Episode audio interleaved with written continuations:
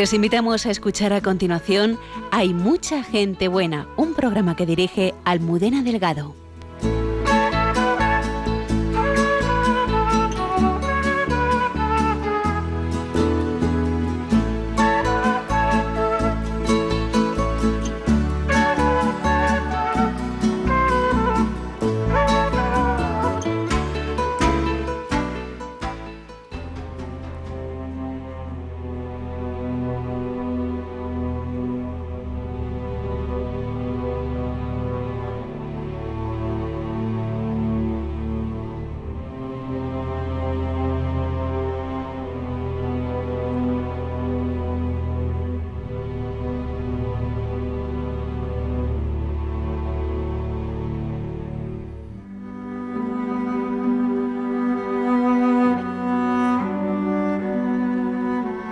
Algunos santos han vivido de modo intenso la experiencia de Jesús. El padre Pío de Pietrechina fue un hombre sencillo, de origen humilde y conquistado por el amor de Cristo.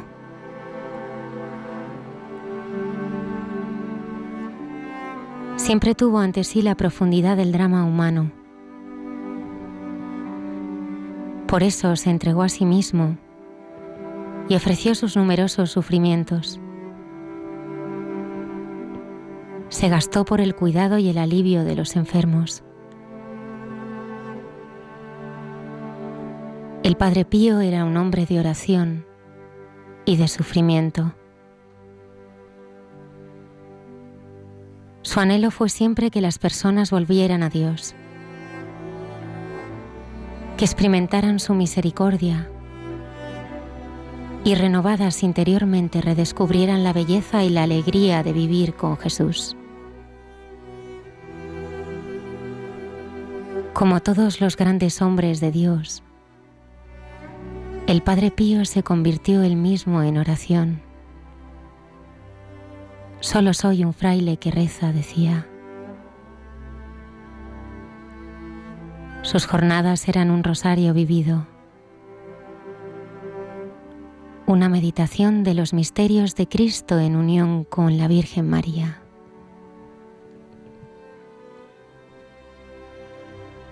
El amor que llevaba en su corazón y transmitía a los demás rebosaba ternura, siempre atento a las situaciones de las personas y de las familias.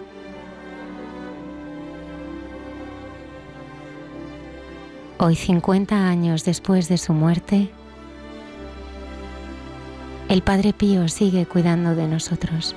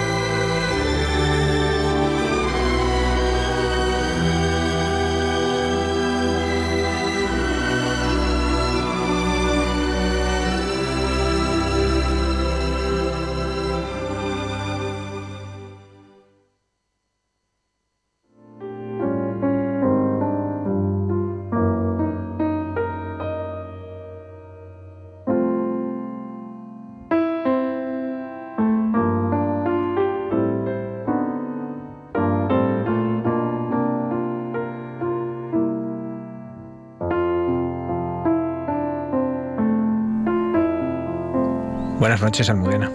Buenas noches, eh, Padre Javier. Buenas noches, Antonio Escribano. Hola, buenas noches. Y buenas noches, Luis Díaz, que nos acompaña desde, desde hace muchísimo tiempo que no teníamos el honor que estuviera con nosotros. Bienvenido. El honor es mío, por supuesto. Muchas gracias.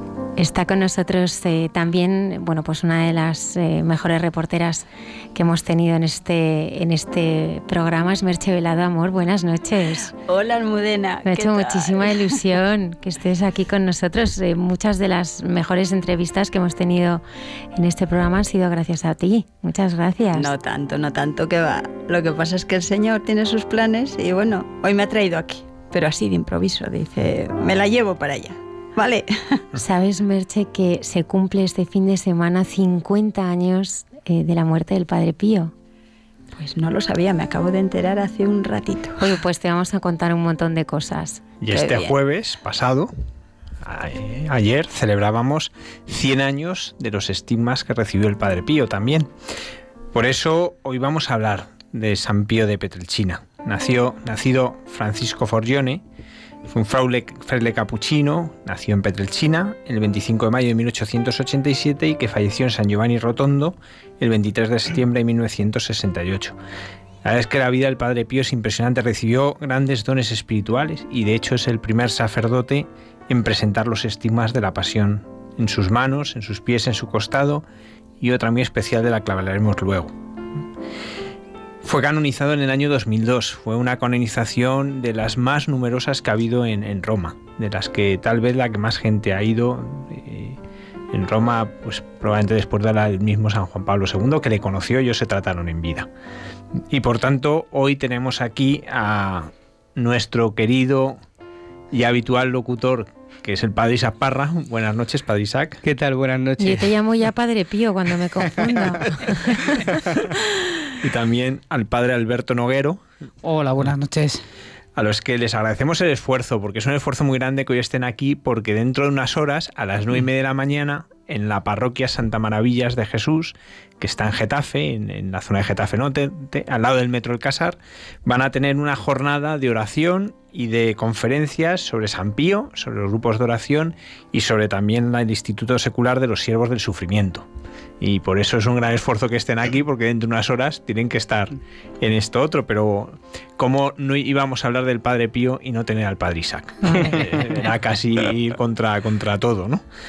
Y vamos a hacerlo de una manera hoy un poquito peculiar. Muy especial, muy especial. Saludamos también a los colaboradores de este programa que nos acompañan cada semana, César Cid, la hermana Carmen Pérez y el padre Alberto Rollo. Y ya saben nuestros oyentes que nos pueden contactar a través de redes sociales, Twitter, Facebook, Instagram. Hay mucha gente buena, arroba radiomaria.es por si nos quieren escribir. Gracias por estar ahí.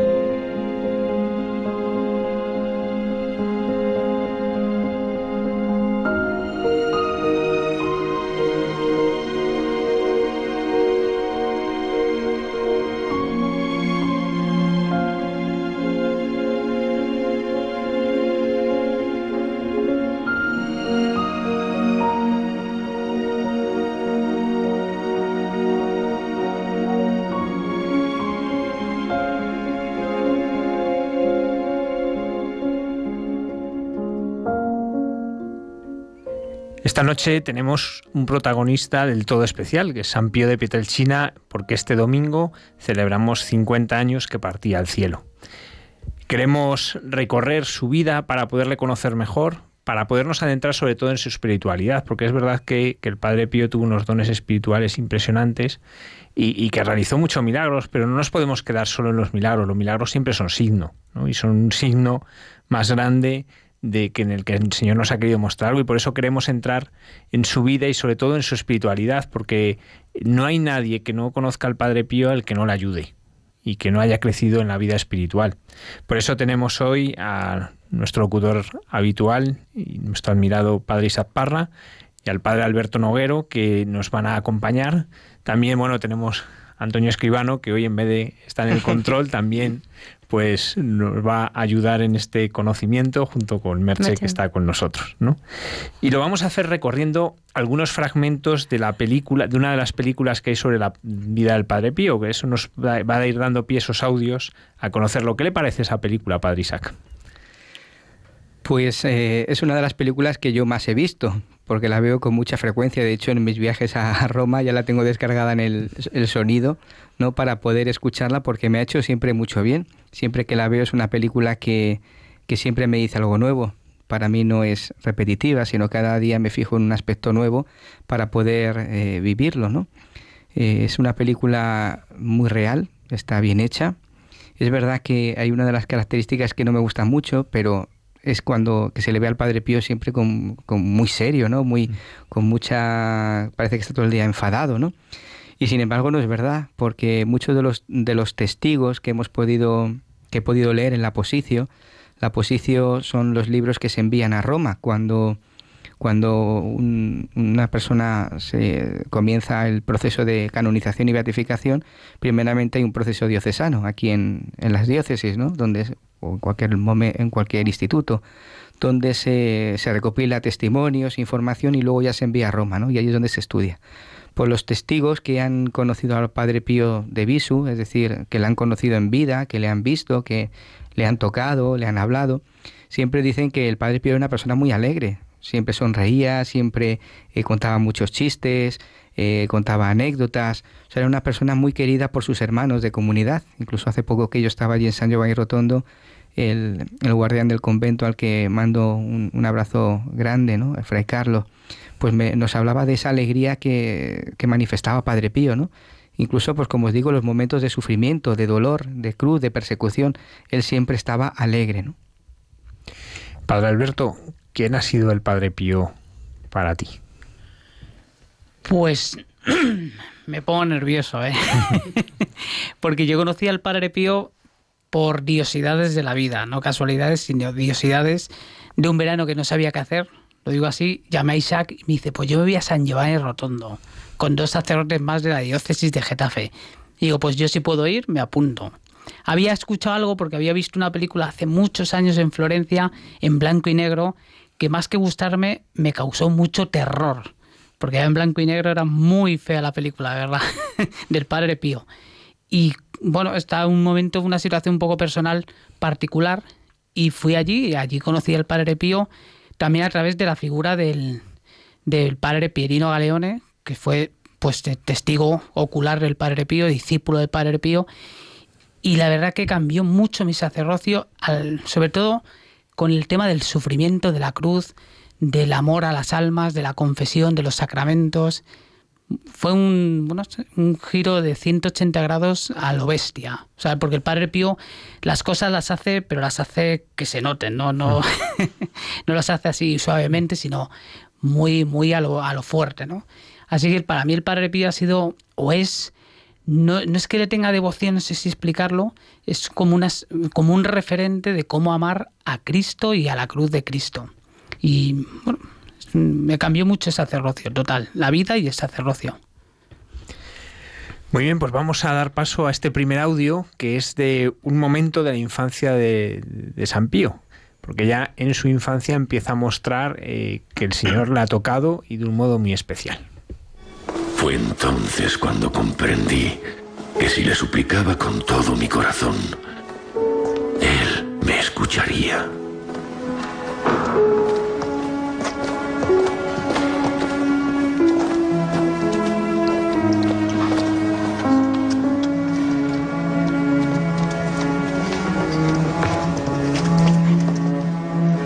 Pellegrí, tú que eres un santo tan milagroso, concédeme esta gracia para este hijo mío. San Pellegrí, cura a mi hijo, el pobre está enfermo. Cúramelo.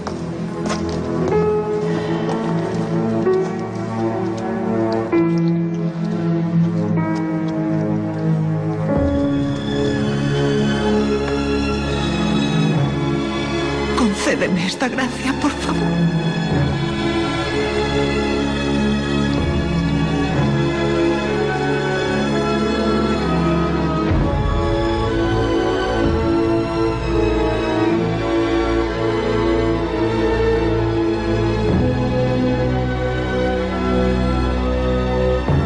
San Pellegrini, ¿no quieres ayudarme? Entonces te lo dejo aquí.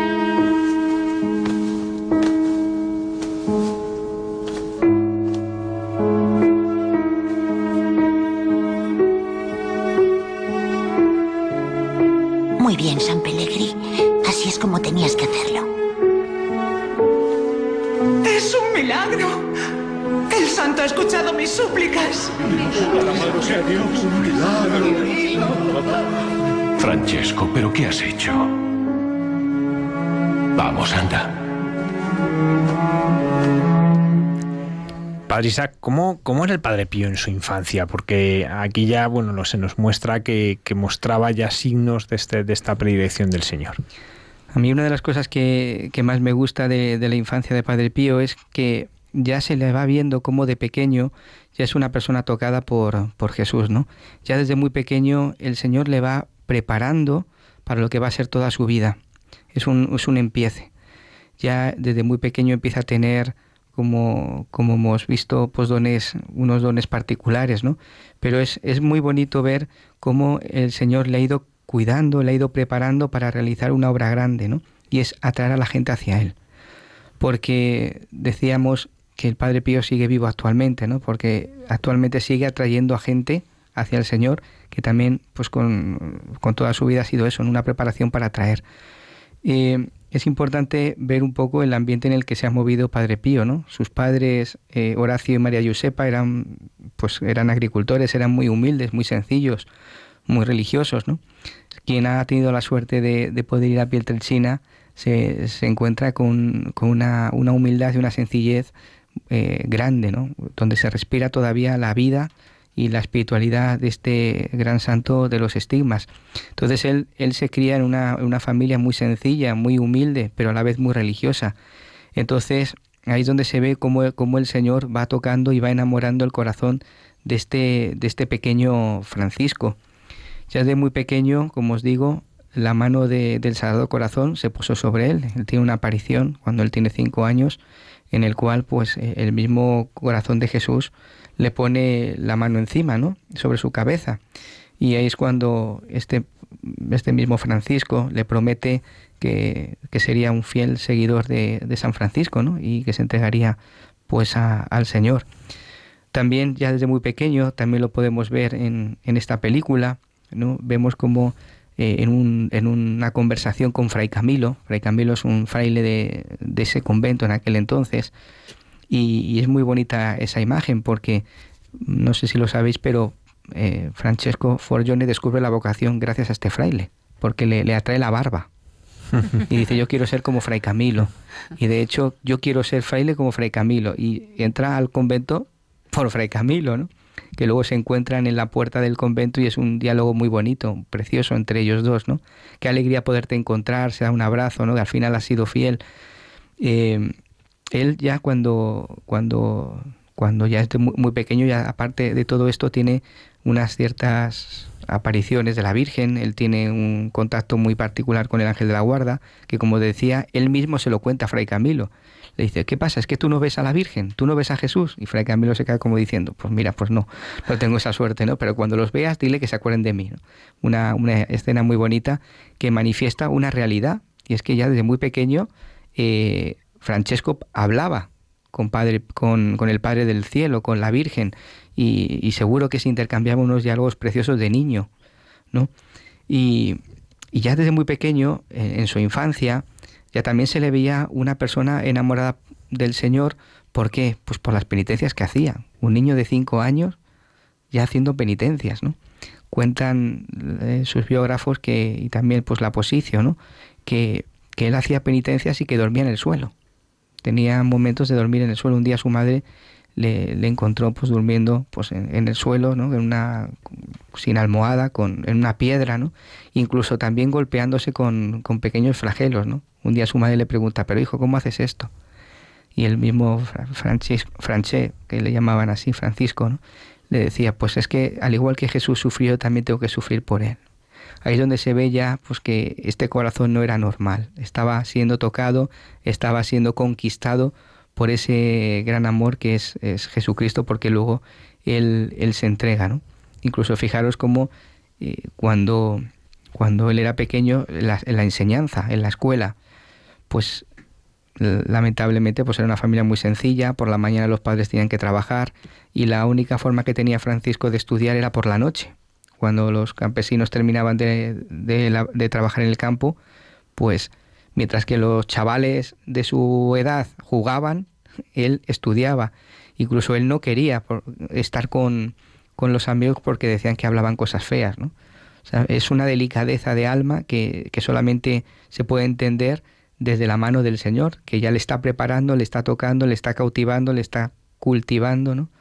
Y es una, es una, una infancia pues preciosa, ¿no? A pesar de, pues como digo, de que era una persona muy sensible, muy tímida, muy callada, pero que ya se le veía el tono espiritual. Incluso, pues una, una anécdota muy bonita es que se ponía de acuerdo con el sacristán de la parroquia para él iba a rezar y quedaba una hora con el sacristán para que luego fuera a recogerle y cerrar la iglesia, ¿no? O sea, una, un, un, amor, un amor grande a la Eucaristía, porque claro, ya desde muy pequeño ya rezaba en el sagrario, ¿no? Bueno, pues una vocación que como vemos comienza ya con cinco años, ya escucha esa llamada y, ese, y surge ese deseo de consagración, pero vamos a detenernos en el momento en que se lo anuncia a su familia. Yo quiero hacerme cura, como Fray Camilo. Franche, para meterse a fraile hay que estudiar mucho. Y para estudiar hace falta dinero. Si Franche quiere ser cura, ya buscaremos el dinero. No sé cómo. Podemos vender la vaca. No. La vaca no. ¿Qué clase de padre eres? ¿Quieres más a un animal que a tu hijo?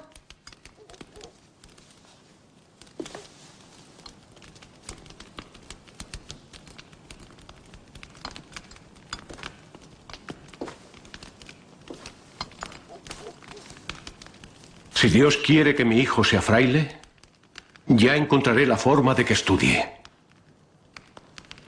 Pero la vaca no. La vaca no.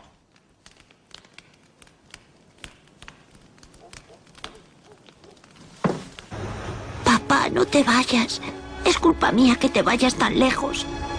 La vaca no, eso ha quedado clarísimo que la vaca no y decide emigrar. ¿Cómo, ¿Qué supone la vocación de Francesco para el resto de la familia? Para sus padres, sus hermanos. Bueno, es verdad que por lo que conocemos, eh, era una familia religiosa, una familia que tanto uno como tanto el padre como la madre eh, acudían a la iglesia frecuentemente a rezar. Pero es verdad que lo que más le, le, duele a la madre no es tanto que su hijo se vaya, era para ella una, una inmensa alegría que su hijo fuera fraile, ¿no? De hecho, eh, cuando Fray Camilo iba pidiendo limosna, iba pidiendo cosas por, por Pietrelcina, la madre le dijo un día, cuídame a mi frailito, ¿no? O sea, se le veía que estaba, estaba contenta de, eso, ¿no? Lo que más le, le cuesta a la madre yo creo que es la separación, ¿no? En un episodio nos cuenta el mismo Padre Pío, ya de, ya de, sacerdote, le cuenta que, cuando le dice a, a, su madre que quiere ser fraile, la madre le coge de la mano a su hijo y le dice, Hijo, me rompes el corazón, pero en este momento no pienses en el dolor de tu madre. San Francisco te llama y vas. El dolor de la madre no era porque fuera sacerdote, sino por la, separación, ¿no? posiblemente.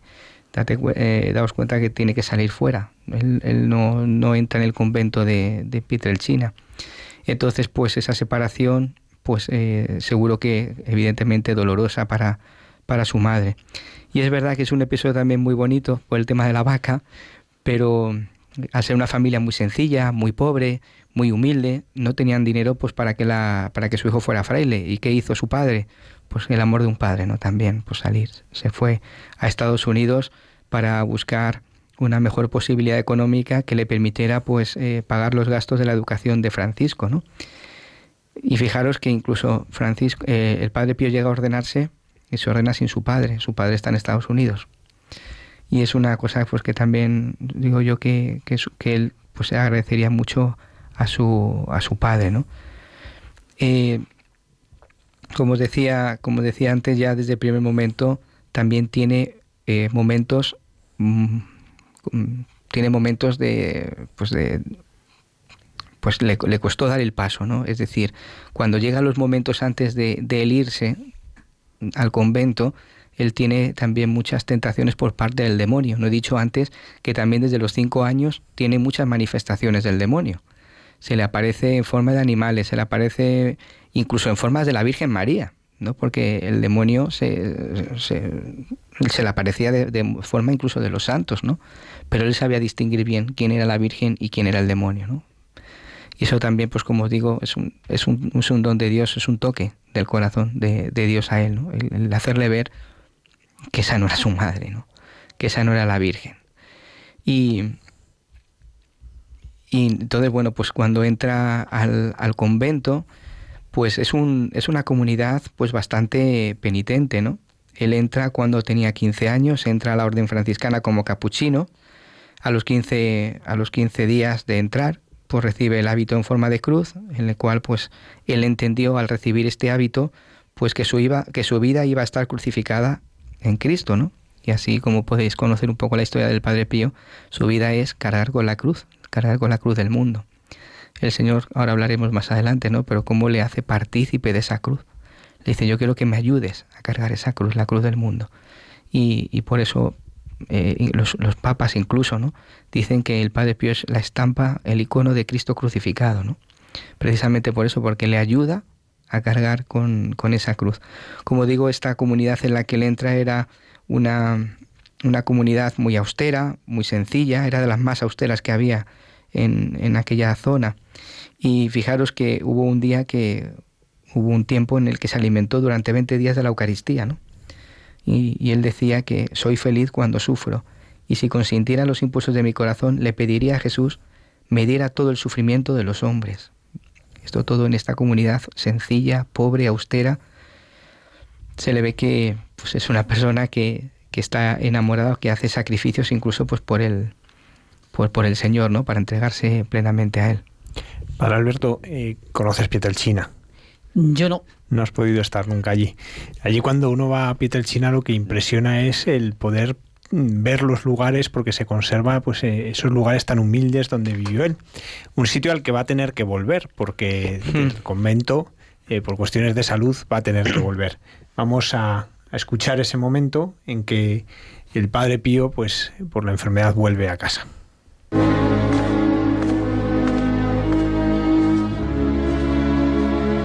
No es posible. Es el segundo que estalla. Veamos ¿Qué pasa con este? Es un termómetro para caballos.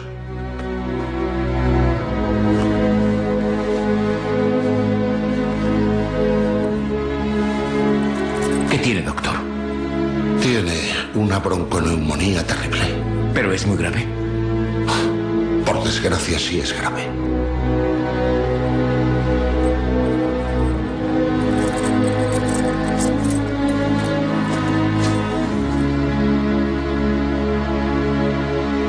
Tiene 45 de fiebre.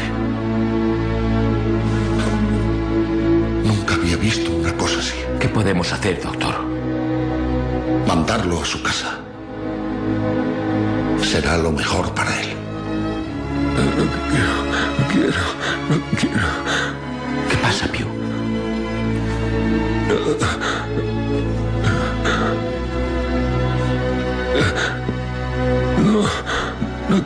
No quiero, no quiero irme, no quiero irme antes de ser sacerdote, no quiero, no quiero.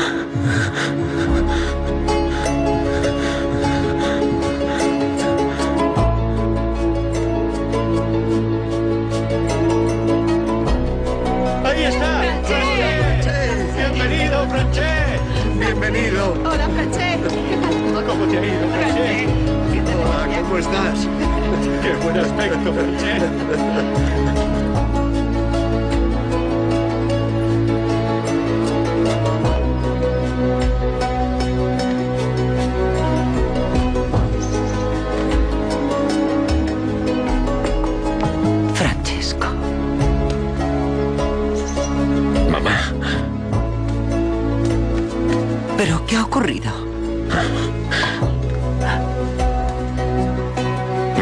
Permiso y un periodo de reposo.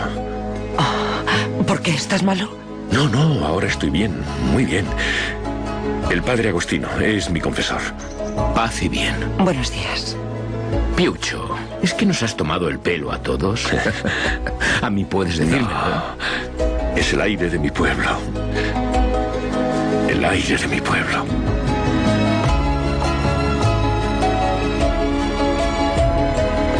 Tú sí que has estado en Pietrelcina. ¿Cómo era el aire de ese pueblo? Pues hombre, ese, ahí se respira bastante bien, o sea, era intenso, o sea, está como, bueno, pues en altos y realmente, vamos, el aire corría, desde luego. El aire de santidad del Padre Pío también se descubre allí. Pues en Pieltrechina, eh, más yo descubrí quizás el- la humildad con que, con que el padre vivía, su familia. En, esta, en estos momentos, o sea, en este siglo, se respira humildad en esa, en esa aldea, ¿no? Y la espiritualidad quizás la respiré más en San Giovanni. Entonces el padre Pío se pone enfermo, está reventando los termómetros y le mandan a Pietrechina, ¿no? Un tiempo de reposo, vuelve a casa. Sí, es verdad que el padre Pío ya desde muy pequeño era, era una persona muy enfermiza, solía enfermar eh, muchísimas veces, ¿no? Le solían dar a soponcios, eh, solía tener mm, desmayos, pero sobre todo eran siempre enfermedades eh, respiratorias, ¿no? De hecho, esta imagen, esta, esta, este audio que hemos escuchado, pues él estaba en la cama con una temperatura de hasta 48 grados, ¿no? Dice, es que, es que rompe hasta los termómetros. Lo que, lo que tendría que ser, lo que tendría que ser una muerte segura, para él no. Esto es uno de los milagros que él hace en vida, ¿no?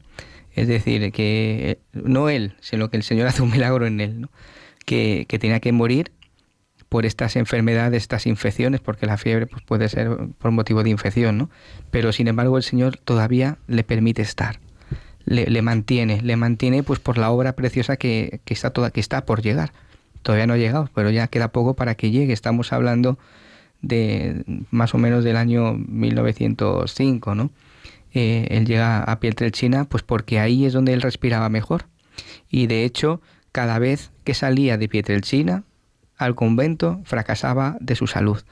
De hecho, hubo un momento que hasta los mismos hermanos del convento eh, se quejaron e incluso le pi- pidieron a la, a la congregación de la vida consagrada, la que se encargaban de se encargaba de la vida consagrada, ¿no? Que les, claustraran, que les seculariza, que le quitaran de, de fraile, ¿no? Y la misma congregación respondió que no. Eso fue otra de las cosas que fue bonita, ¿no? El- la congregación dijo que no, que, que le permitía al Padre Pío salir de esa comunidad siempre que, que hiciera falta, ¿no? Siempre que su salud estuviera mal ahí, pues, y siempre iba, volvía, iba, volvía en Pietrelcina, precisamente por eso, porque su, su, su salud fracasaba. Me acuerdo de, de una de las frases que, que él decía, ¿no? Él decía que el mayor problema de su enfermedad era el hecho de que aparentemente eh, no, no, manifestaba problema alguno, es decir, que todos los que estaban a su alrededor dudaban de su enfermedad, porque no, como decir, eh, uno ve que, tiene 48 y no se está muriendo, pues esto puede producir una duda, ¿no? Es decir, ¿cómo puede ser? ¿no? Y el mayor problema de su enfermedad era esa, el hecho de que aparentemente no manifestaba problema alguno, no se notaba. Y la gente pensaba, los, los de su convento, los de sus hermanos decían, es que se lo está inventando. Y, y él, pues eso, padecía muchos dolores de cabeza, soponcios, mareos, eh, echaba muchas veces sangre ¿no? por la boca, problemas respiratorios. Y, y entonces pues tenía que volver a Petelchina constantemente pues para recoger otra vez ese aire que le hacía estar mejor. Y ahí durante y en su y en su estancia en Petelchina, ¿qué es lo que hacía? Pues eh, ayudaba al sacerdote de, de allí de, del pueblo, daba catequesis a los niños. Hay una anécdota muy bonita que, que también sale en el vídeo, si podéis verlo, y es cuando, cuando el, el diácono que estaba en Pietrelcina iba a bautizar a uno de los niños. Entonces, antiguamente se le echaba sal en la boca al niño, entonces fue a ponerle unos granos de sal en la boca y el niño como que se le dio la vuelta a los ojos, ¿no? se ha quedado un blanco. Y él se asustó muchísimo porque pensaba que se había cargado al niño y salió corriendo llamando al sacerdote, al, párroco, diciendo que me lo he cargado, que me lo he cargado. El párroco bajó corriendo, bajó las escaleras, casi se cae de las escaleras y se encuentra que el niño empieza a llorar, ¿no? Dice, la próxima vez te mato yo a ti, ¿no? Eh, es una, anécdota que pasó ahí en la misma, en una de las iglesias de, de Pietrelcina que podéis visitar. Ya, ya, en esos momentos eh, empieza a manifestar algunos de estos dones eh, con que el Señor le, le, va le va a dar para que bueno pues para que ayude a tantas personas ya empiezan a manifestarse esos dones esos milagros que, a tanta gente ya van a llegar pues eh, ahí pero todavía no era sacerdote, ¿no? A los dos años de, entrar al seminario, en el año 1905, él es, donde experimenta por primera vez la bilocación. Él, eh, él, estaba rezando pues, con, otro fraile en el coro, serían más o menos las 11 de la noche, ¿no? Y él se encontró a sí mismo que estaba muy lejos, que estaba en una casa en la cual pues eh, el padre se estaba muriendo y su misma hija estaba naciendo. Y, ahí en ese momento se le apareció la Virgen y le dijo que, le encomendaba a, la criatura a, a, sus cuidados, ¿no? Él le dijo, pero ¿cómo, ¿cómo me puedes encomendar a esta criatura si todavía no soy sacerdote? Y yo no sé si, si llegaré, pues porque como estaba todo el rato con enfermedades, dice, no te preocupes, eh, le dice la Virgen, dice, ella será quien acuda a ti y la encontrarás en el Vaticano. Y efectivamente, después se volvió a encontrar eh, en el coro y, y 18 años más tarde esta niña se presentó en San Pedro del Vaticano buscando un sacerdote para confesarse. Cuando esta chica llega a San Pedro, eh, y quiere buscar a este sacerdote para confesarse, se da cuenta de que a esas horas ya los sacerdotes no están, porque estaban cerrando eh, la, basílica, y ve que se mete un fraile en uno de los confesionarios de la basílica. Ella sale corriendo y, y, se confesó y recibió la absolución. Y cuando fue a agradecer al sacerdote, pues el hecho de la confesión, no había nadie sentado en él. Un año después, eh, en San Giovanni Rotondo, eh, Padre Pío la señala a ella con el dedo. Le dice, yo te conozco, tú naciste el día en que tu madre murió. Esta muchacha pues se quedó pues impactada, dice, ¿cómo puede ser? Si yo nada más que le he visto, no, le he visto hoy, ¿no? Y esperó, esperó para confesarse con él, con el mismo Padre Pío. Y el Padre Pío la recibió con estas palabras, Hija mía, al final has venido. Te he esperado tantos años y, entonces esta joven pues se acerca y le dice, padre, pero si es que yo no le conozco, si es la primera vez que vengo a San Giovanni Rotondo a encontrarme con usted.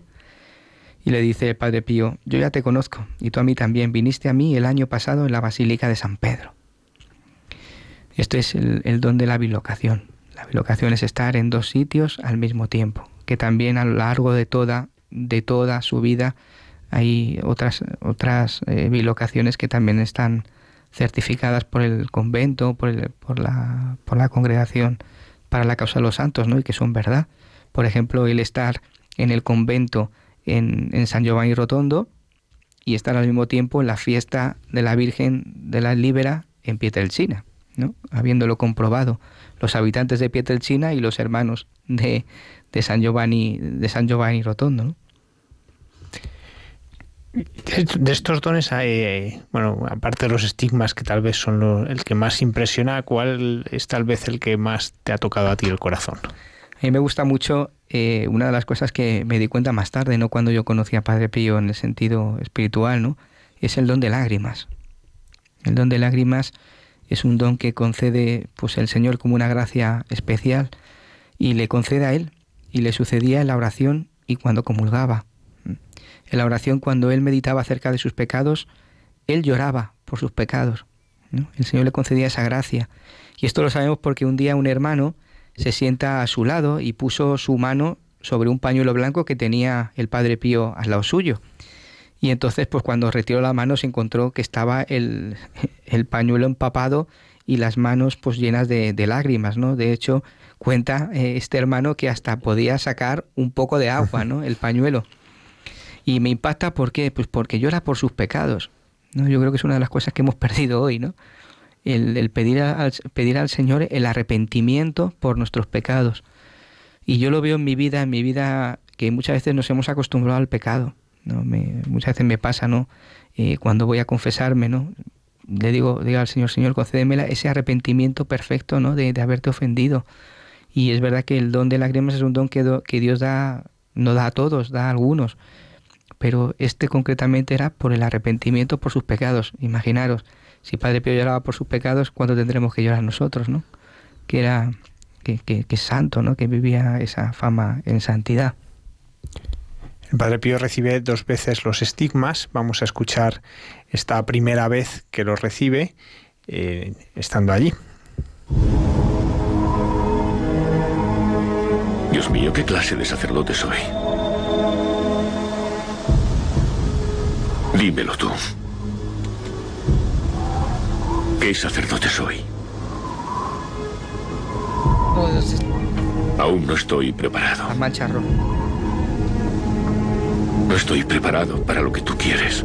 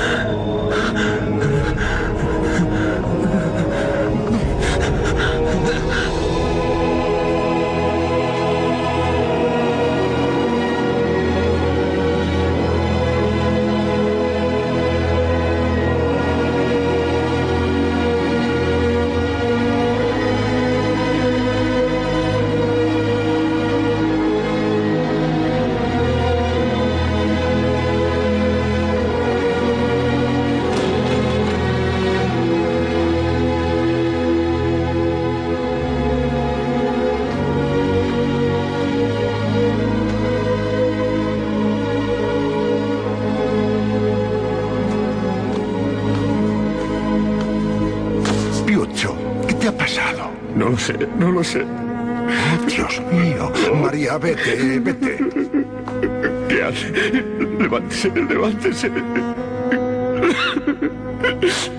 Son. son los estigmas del Señor.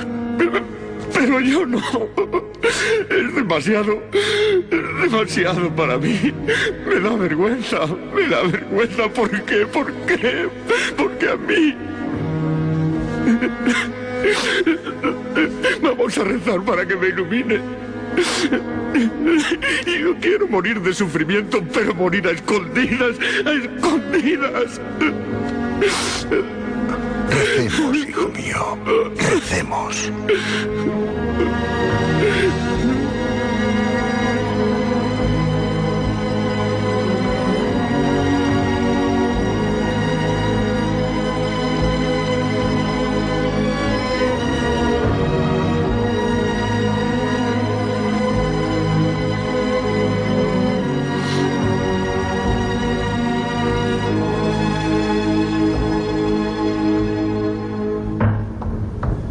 Están desapareciendo. ¿Cómo te encuentras? Ahora estoy bien. Alabado sea Dios. ¿Cuál es el sentido que tiene estos estigmas? Eh, como recordamos al principio, el Padre Pío es el primer sacerdote, porque recordemos que San Francisco de Asís era diácono, que recibe los estigmas. ¿Qué sentido tiene? Yo creo que la, cuando un, un santo recibe los estigmas es porque el Señor quiere identificarle con él. ¿no? En este caso, Padre Pío recibió también los estigmas, los mismos que recibió Jesús es decir, en las palmas de sus manos, en las palmas de sus pies y en el costado. Más adelante hablaremos de otro sexto que, apareció también en Padre Pío. Entonces, eh, yo creo que cuando la primera vez que aparecen los estigmas, eh, no, no, le aparece lo que es la herida propiamente dicha que nosotros conocemos por las imágenes. Todo esto sucede cuando eh, al año de ser ordenado de ser ordenado sacerdote, ¿no? Y, él estaba en, un árbol, él estaba ahí em, rezando, descansando, y, es cuando le aparece por primera vez unos dolores en la palma de las manos, de las palmas de los pies, de una especie de, mm, como una moneda, ¿no? Una moneda, y son unas manchas, no es todavía lo que es propiamente la herida, pero son unas manchas que, que, son, que le duelen profundamente, ¿no? Acompañadas de un intenso dolor, incluso también debajo de los pies sentía ese dolor, ¿no? Estos estigmas fueron invisibles hasta el año 1918, que es cuando ya le salen esos, esos estigmas ya que nosotros conocemos, pero primeramente eran unas manchas, mm, unas manchas rojas, ¿no? Esto de los estigmas puede parecer algo eh, como muy extraordinario, es fácil quedarse eh, en, la parte visible, ¿no? Pero el, cómo los vive, el, cuál es la vivencia que él tiene de esto que está sucediendo en su vida. Bueno, yo, hablo poco porque estoy embobado ¿eh? con lo que dice el padre Isaac. Así que normal que se diga padre Pío casi Isaac. ¿eh? Sí que es verdad que hemos escuchado en el fragmento de la película cómo el padre Pío no solo decía que me quiero morir por el dolor, sino también porque es vergonzoso. Vergonzoso no en plan de esto es un... sino por si cae en la soberbia o en el orgullo. ¿Verdad que vivimos en un mundo donde cuanto más yo soy el centro, Cuanto más mm, virtudes tenga, cuanto más no sé qué, pues mejor. Y en cambio esto que, que en apariencia, ¿no? Puede ser qué maravilla, qué cercanía a Dios, qué, qué, qué identidad, qué, qué, fantástico, ¿no? Para el Padre Pío era una humillación total de quién es Él para recibir los estigmas de Cristo. O sea, claro, el Padre Pío estaba alucinando si desde pequeño solo quería servir a Cristo y ser fiel al Sagrado Corazón, a la Virgen María, esto dice, esto no puede ser, no, no, no, me puede pasar a mí. Y por eso se quiere morir no solo del dolor, sino de la vergüenza de, quién es él, ahora qué va a hacer. Es decir, no, no puede, y, siempre hay que acordar de, de, su vida, es decir, que viene de una familia muy humilde, que no son, eso está clarísimo que, que la han educado así, en plan, de ser discreto, de ser humilde, de ser servicial, pues como dice el Señor, ¿no? He venido a servir, no a ser servido. Pues claro, cuando uno tiene un don de Dios tan grande, pues ese es un peligro también y Padre Pío por eso sufría tanto con los estigmas porque para él era mucha mucha humillación en ese sentido, es decir, no no era plato de gusto, no por sino por justamente porque no era muy digno, o sea, no sé, no sé si me explico. Perfectamente. De hecho, él cuando, cuando está con esos estigmas, con esos dolores, la primera vez él le pide al Señor, quítamelos, quítamelos, y se los quita físicamente, eh, visiblemente. Pero es verdad que ese dolor, como hemos escuchado, continúa, continúa hasta que ya le aparecen definitivamente. Pero eso ya eh, hace que la vergüenza o eso, pues como que disminuya un poco, ¿no?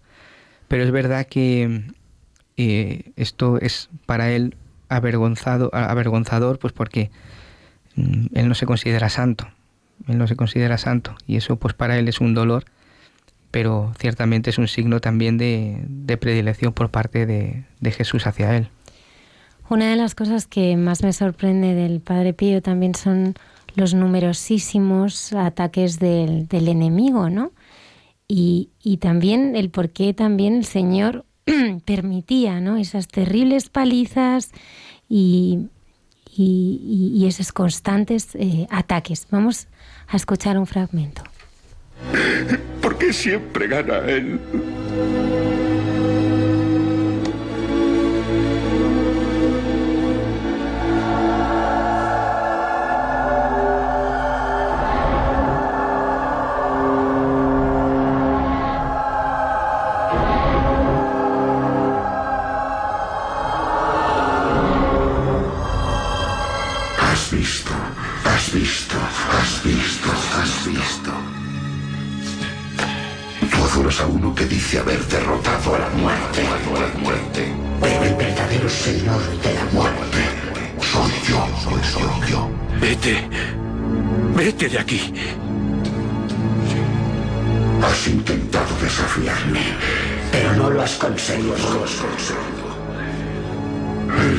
Un fracasado. Tú y él. Dos fracasados. Vete de aquí. Renuncia al sacerdocio. No estás capacitado. Ya te lo había advertido. Ya te lo Vete. ¡Vete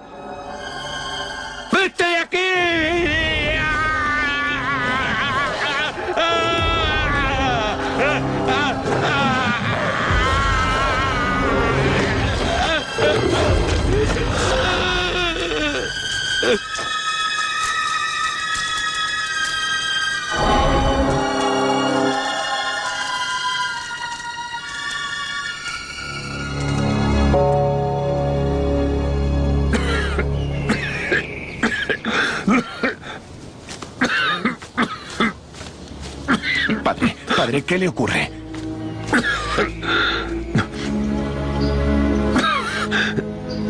No puedo respirar.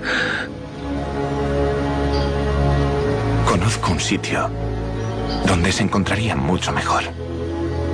Un pequeño convento sobre una colina, no lejos de aquí. Si el padre Agostino está de acuerdo, yo le llevaré. Allí el aire es muy sano. ¿Cómo se llama ese sitio? San Giovanni Rotondo.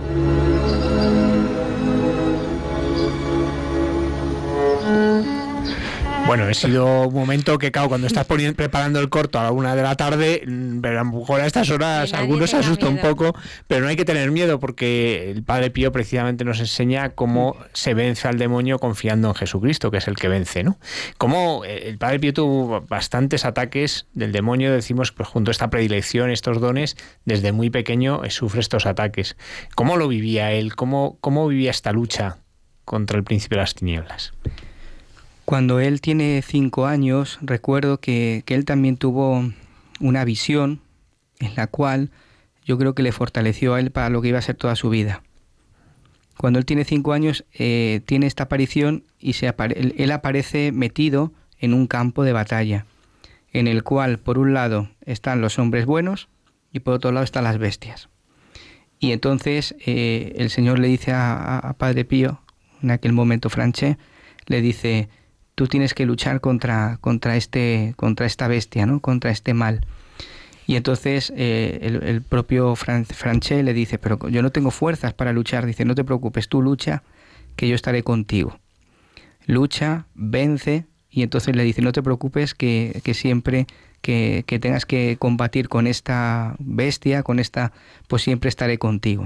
Y yo creo que eso es lo que a él le da esa fuerza y lo que le da esa confianza de saber que él puede vencer eh, los ataques del, del, del, enemigo, ¿no? Él, como bien habéis dicho, a, todo, a lo largo de toda su vida ha sufrido muchos ataques por parte del demonio, ¿no? Incluso pues se le aparecía, como os he dicho, en forma de mujeres danzando de formas impuras, como si fuera el Señor, la Virgen, los santos. Bueno, le daba unas palizas y le tremendas. daba unas palizas no hemos puesto grandes. el trozo de la paliza porque era demasiado duro.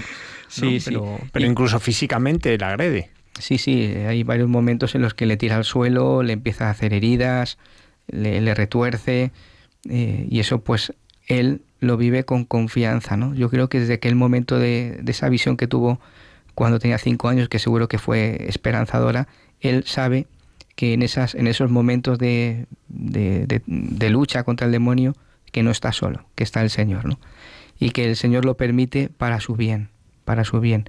De hecho, todo esto él lo ofrecía, lo ofrecía eh, esas tentaciones que él vivía, ¿no? Habéis escuchado en la película eh, cuando le dice el, el, demonio, no deja el ministerio, tú no vales para nada, tú te crees que eres un santito. No son, son tentaciones, pues que son palabras, pero que, que eso marca, ¿no? La vida de una, de una persona. Incluso seguro que, que el padre Pío era tentado con la vida pasada, ¿no? Le hacía, el demonio le haría ver eh, cosas que seguro que no habría hecho. Y que, pero el, el, Padre Pío pues, eh, mantenía fuerte, se mantenía eh, en la oración. Decía él, las tentaciones son la señal, la contraseña de que Dios está siempre con nosotros. Y evidentemente, yo lo he pensado muchas veces y eso es lo que yo he descubierto en la, espiritualidad del Padre Pío. ¿no? A mí las tentaciones, pues eh, antes de conocer al Padre Pío, para mí eran muchas veces un martirio. ¿no? Y pensaba como que, que ya habíamos ofendido al Señor, que ya había ofendido al Señor y eso puede ser uno de los problemas que podemos llegar a tener. Pensar que la tentación ya es una... que, es, que al tenerla estamos ofendiendo a Dios y no es verdad. Es la prueba de que estamos con el Señor. Porque el demonio, ¿qué es lo que quiere? Quitarnos quitarnos del Señor, separarnos de Él. Por eso mete la tentación. Si ya hubiéramos caído en el ya estuviéramos en el pecado, ya la tentación no tiene sentido, ¿no? entonces eh, él, dice una, frase muy bonita en el epistolario, ¿no? El demonio me quiere para sí a toda costa. Y va a hacer todo lo posible para alcanzarme, para conquistarme. Pero no lo hace. ¿Cómo combate? Combate siempre con la oración. Siempre con la oración y con la súplica los que conocéis o sabéis o, o habéis estado en un exorcismo, pues la fuerza de la oración es increíble. La fuerza del, del, sacerdote, no en cuanto sacerdote, sino por el poder de la iglesia, es grande, ¿no? Y, y, también hay un momento en el que en la película se manifiesta también que el Padre Pío combate contra el maligno, una poseída que se presenta delante de él y que al poner la mano encima, pues eh, como que le, le está la mano estigmatizada, claro, le está parando, ¿no? Y los exorcismos, el, Padre Pío tiene un valor increíble, tiene una fuerza muy grande, ¿no? Yo antes esto recuerdo de leer una anécdota del Padre Pío cuando unos novicios van al convento y entonces cada novicio iba a una celda con algún fraile. Y uno de estos novicios tiene tentaciones de caer contra la castidad, contra la pureza. Y el Padre Pío, pues no sé, el Señor le, le, daría el don de saber eso, ¿no? Porque como también leía los corazones, y es el propio Padre Pío el que se pone escudo entre el diablo y este novicio, y él mismo se ofrece, se ofrece para luchar contra esa tentación, ¿no? Y, ahí es otro, claro, el pobre novicio que ve cómo el diablo le atizaba al Padre Pío, salió de la celda escopetado. Yo haría lo mismo, ¿eh? Pero me impresiona mucho eso de que para el Padre Pío también aunque saliera en ese sentido o en apariencia muy perjudicado físicamente sí, sabía que esa batalla eh, estaba ganada por Cristo, pero que, es justamente lo que, lo que ha dicho antes del padre Isaac, de, de, querer separarnos del amor de Dios, ¿no? Y como este pequeño novicio eh, con esa tentación, de repente el Padre Pío se pone en medio, batalla por él, se deja crucificar, o sea, apalear por el diablo para que este novicio no caiga. A mí eso sí que me impresiona mucho porque es como algo cotidiano del Padre Pío, ¿no? El luchar contra el diablo es luchar contra el pecado, ¿no? Si algunos de nuestros oyentes se acaban de incorporar ahora, exactamente son las 12 y 59 minutos de la madrugada. Estamos aquí en directo con el padre Isaac Parra y el padre Alberto Noguero, hablando de este aniversario de la partida al cielo del padre Pío de Pietrechina hace 50 años. Hemos escuchado también pues cómo surge la solución San Giovanni Rotondo. ¿no? Eh, ¿Cómo fue esto? ¿Cómo surge el hecho de, descubrir que allí podría estar mejor y, cómo lo vivió él? De hecho, yo tuve la oportunidad de estar en, en San Giovanni cuando se cumplían 100 años el día que 100 años de que había llegado y bueno, allí lo celebraron muchísimo. Fue espectacular, seguro, vamos. Sí, bueno, allí, bueno, hasta las bandas de carabineros, una cosa impresionante, vamos, que, la gente muy movilizada. Pero ¿cómo fue para él el, que aparezca este lugar donde ya puede parecer que ya iba a poder estar? ¿No? que ya su salud allí iba a poder estar, él iba a poder estar más confortablemente. Yo creo que cuando Padre Pío va para allá, para San Giovanni Rotondo, desde el convento eh, en donde él estaba, que no se encontraba bien por problemas de hacía mucho calor, ¿no? Y eso pues a él le producía muy, muchas complicaciones eh, para la respiración, ¿no? Cuando este hermano le propone ir a este pequeño convento, eh, pues para él sería, yo, yo no creo que estuviera pensando solamente en la salud, sino que estaría pensando mucho más en todo el bien que iba a, todo lo que iba a suceder ahí arriba. Cuando él, él ve el lugar donde está el convento, dice yo de aquí no me muevo más. Y lo que era para un año se convierte en 52 años. ¿no? Y, y, entonces yo creo que, que él ve mucho más para allá. El don del Señor le hace que él mire más para allá y que vea, cuando él dice yo de aquí no me moveré, yo creo que ahí el Señor ya le estaba poniendo eh, todo lo que iba a suceder, ¿no? Ahí todo el, todo el bien que iba a hacer, todas las conversiones que iba a, suceder en el corazón de la gente, ¿no? Yo creo que él lo vive de esa forma, ¿no? Lo vive con, con entusiasmo, porque lo vive con entusiasmo, él, pero también con, con esa expectativa, ¿no? Y allí va a sufrir la, ya la estigmatización, ¿no? por, por, así decirlo, definitiva. Esta segunda estigmatización, pues junto mirando ese Cristo en el coro, vamos a escuchar ese, ese momento eh, que nos narra, como nos narra la película. Ahora estamos solos. ¿Qué ha ocurrido? ¿Quieres contármelo? Venga. No lo sé. No lo sé, Paulín. No puedo explicármelo. Oí las voces. El dolor que había en el Calvario. Pauli. Pauli estaba allí. He sentido que él. que él moría por mí. ¿Qué te pasa? ¿Qué? Pío. Una lanza. Una lanza me hirió en el costado y había luz y fuego. Luz y fuego.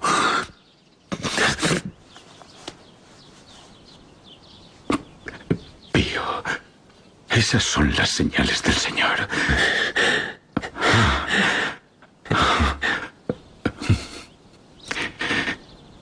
Siguen sangrando, Pío. Tengo que llamar a un médico. No, no, no. Es que quieres morir no, No, no, Paulín, no. No llames a nadie. El Señor me curará. Nosotros solo debemos rezar. Ya está en boca de todos. La gente quiere saber. Todos me preguntan. Sí, pero yo le prometí no decir ni una palabra a nadie. Es imposible seguir manteniéndolo oculto. Deben convencerle para que se deje reconocer.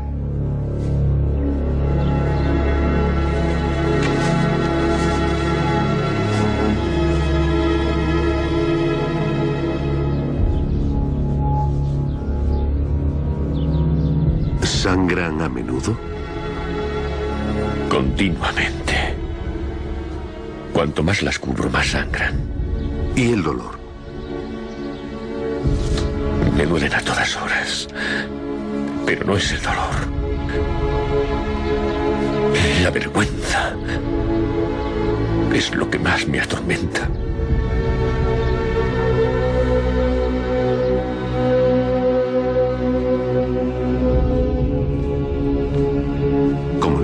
Las conclusiones son inequívocas.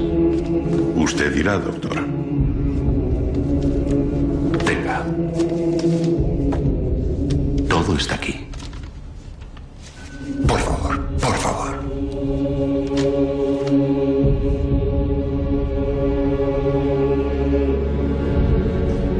Por lo tanto, debe excluirse que la etiología de las lesiones del Padre Pío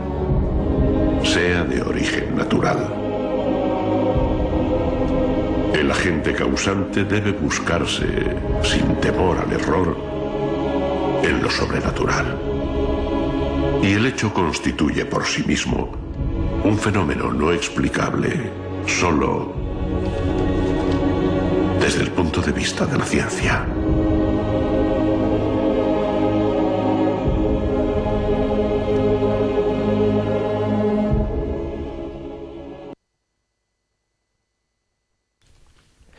Escuchado este primer dictamen médico que sí que habla de una causa sobrenatural. Lo que pasa que luego el padre Pío, muchos van a acusarle de que se los hacía él, eh, incluso Gemelli pues llega a decir que se los hace con ácido y que luego se echaba perfume para que oliesen bien, ¿no? Y de hecho, bueno, esto va a suponer que, el padre Pío pues sea apartado, ¿no?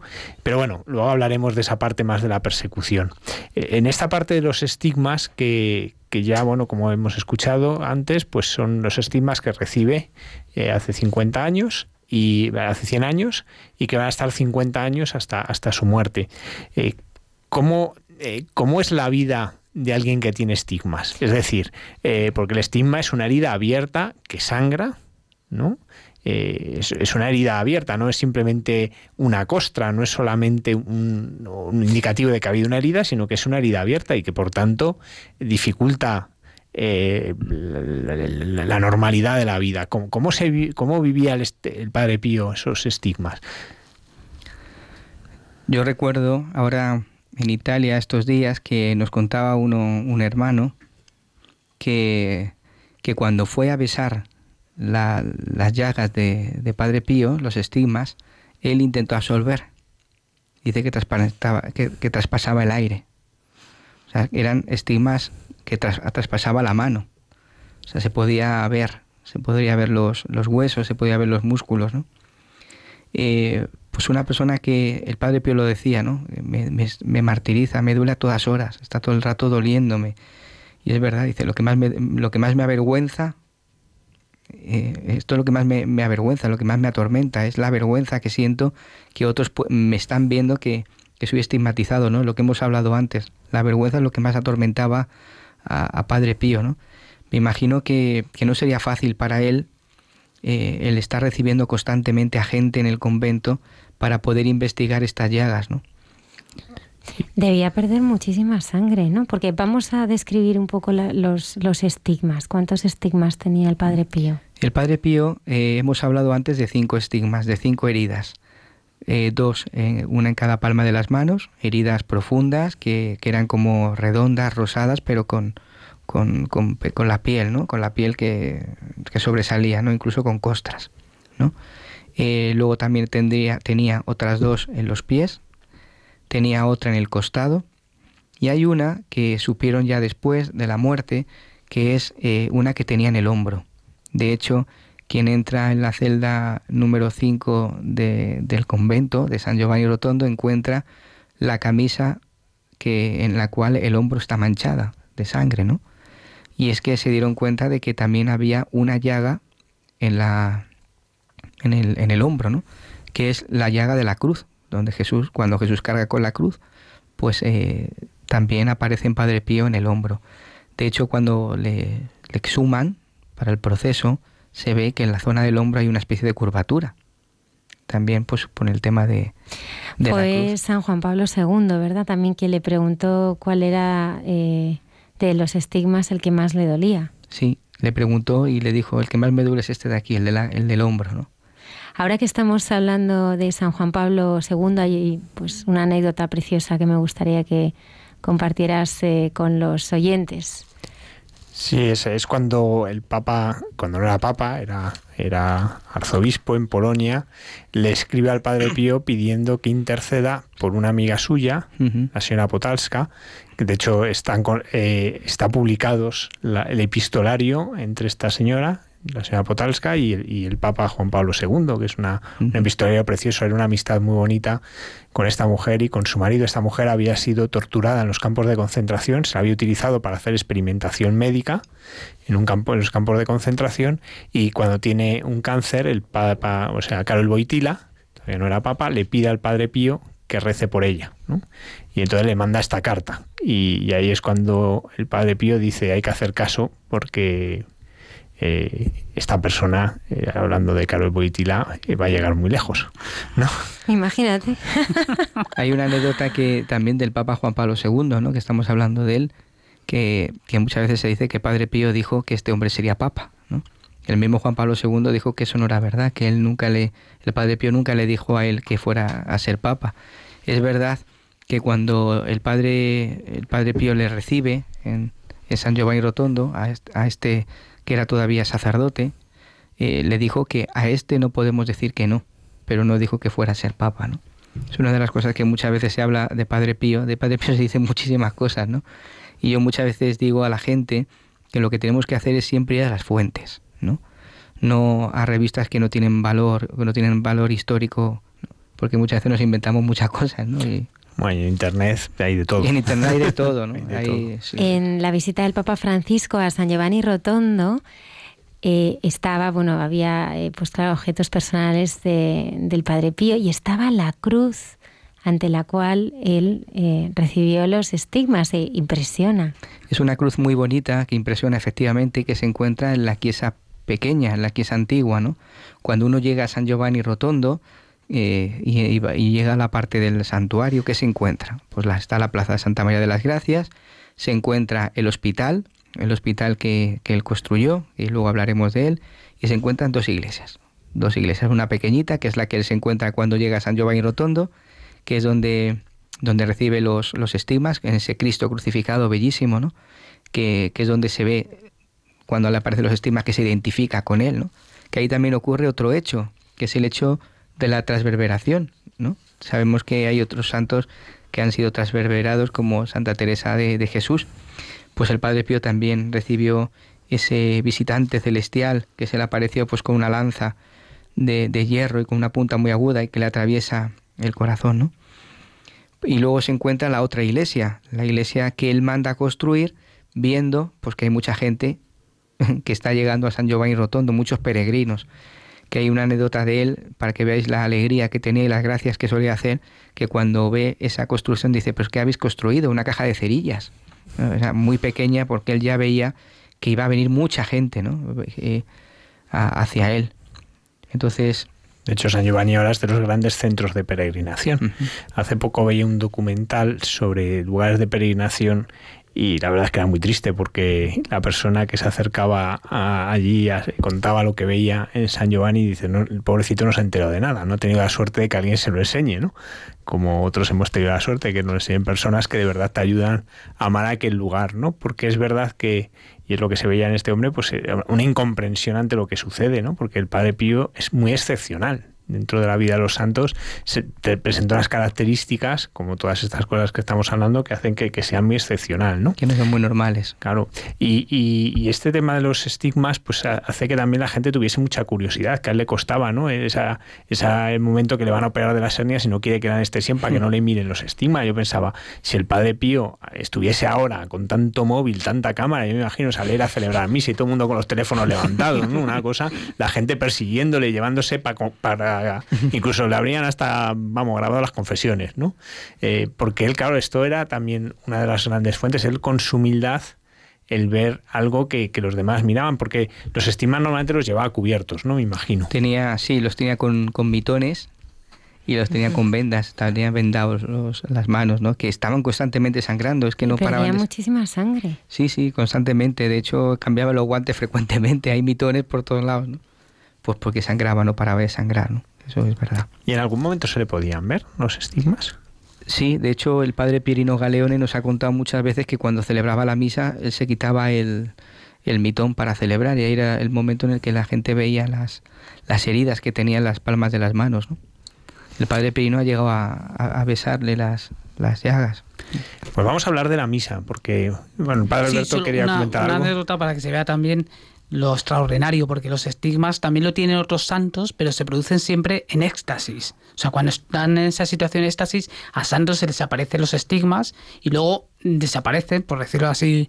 Y el Padre Pío no los tenía constantemente, perdía mucha sangre, es decir, que también es una cosa extraordinaria, es decir, que no era momento puntual, sino era como un constante, ¿no? un constante sufrimiento siempre. Pero el Padre Pío celebraba la misa de una forma que, que impresionaba y que incluso pues eh, también vemos que, fue perseguida ¿no? por su forma de celebrar. Vamos a escuchar un fragmento que nos habla de, de esta misa del Padre Pío.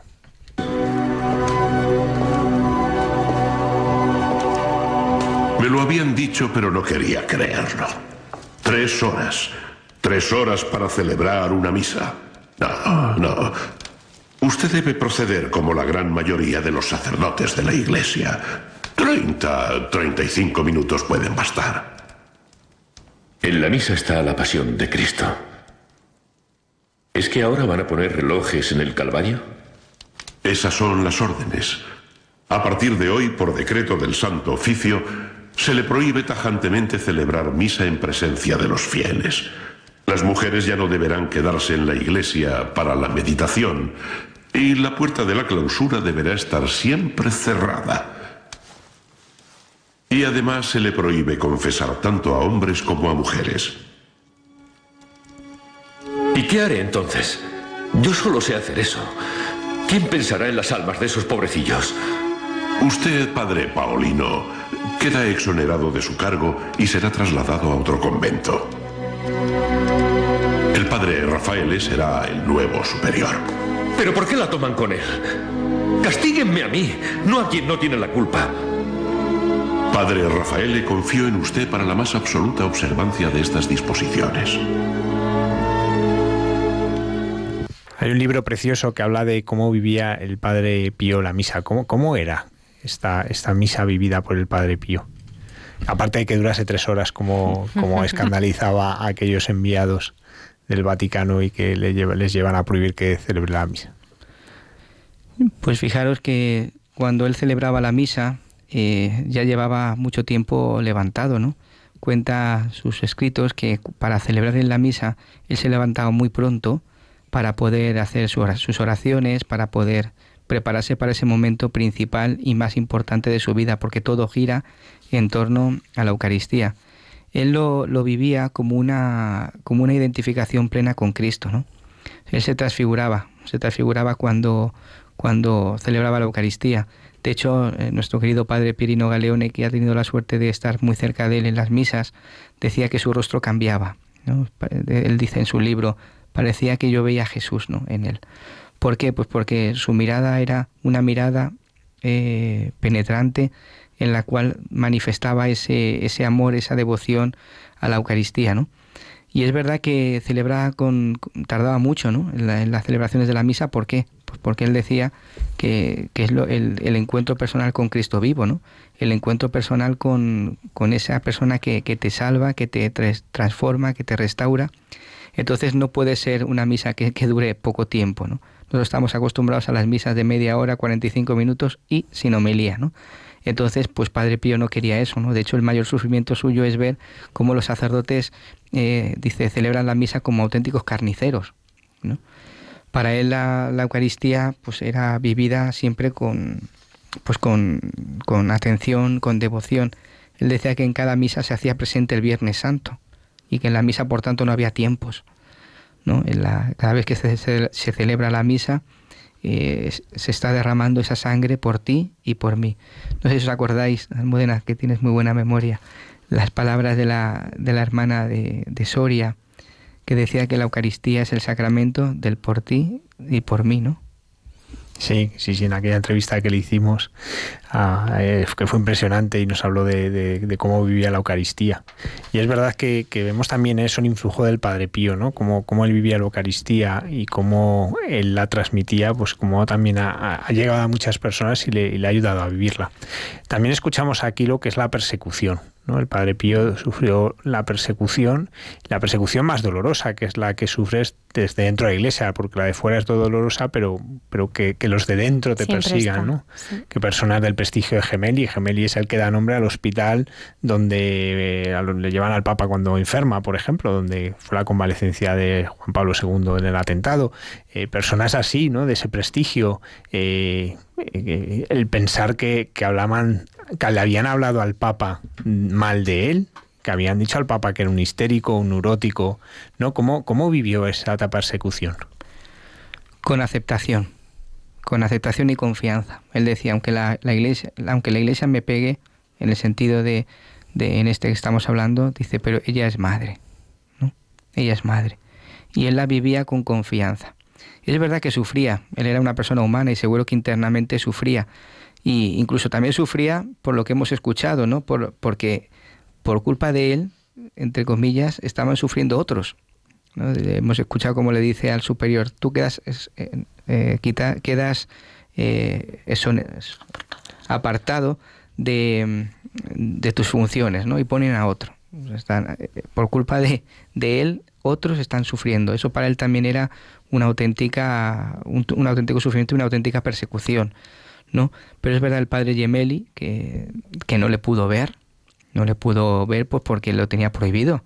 El padre Pío era muy obediente a la iglesia, la, la iglesia que le dijo, no puedes enseñar a nadie los estigmas, sin permiso de, de... Entonces el padre Gemelli, una persona presuntuosa, orgullosa, se presenta delante de él y le dice, vengo a ver los estigmas. El padre Pío que le dice, no te los puedo enseñar porque no tienes el permiso de...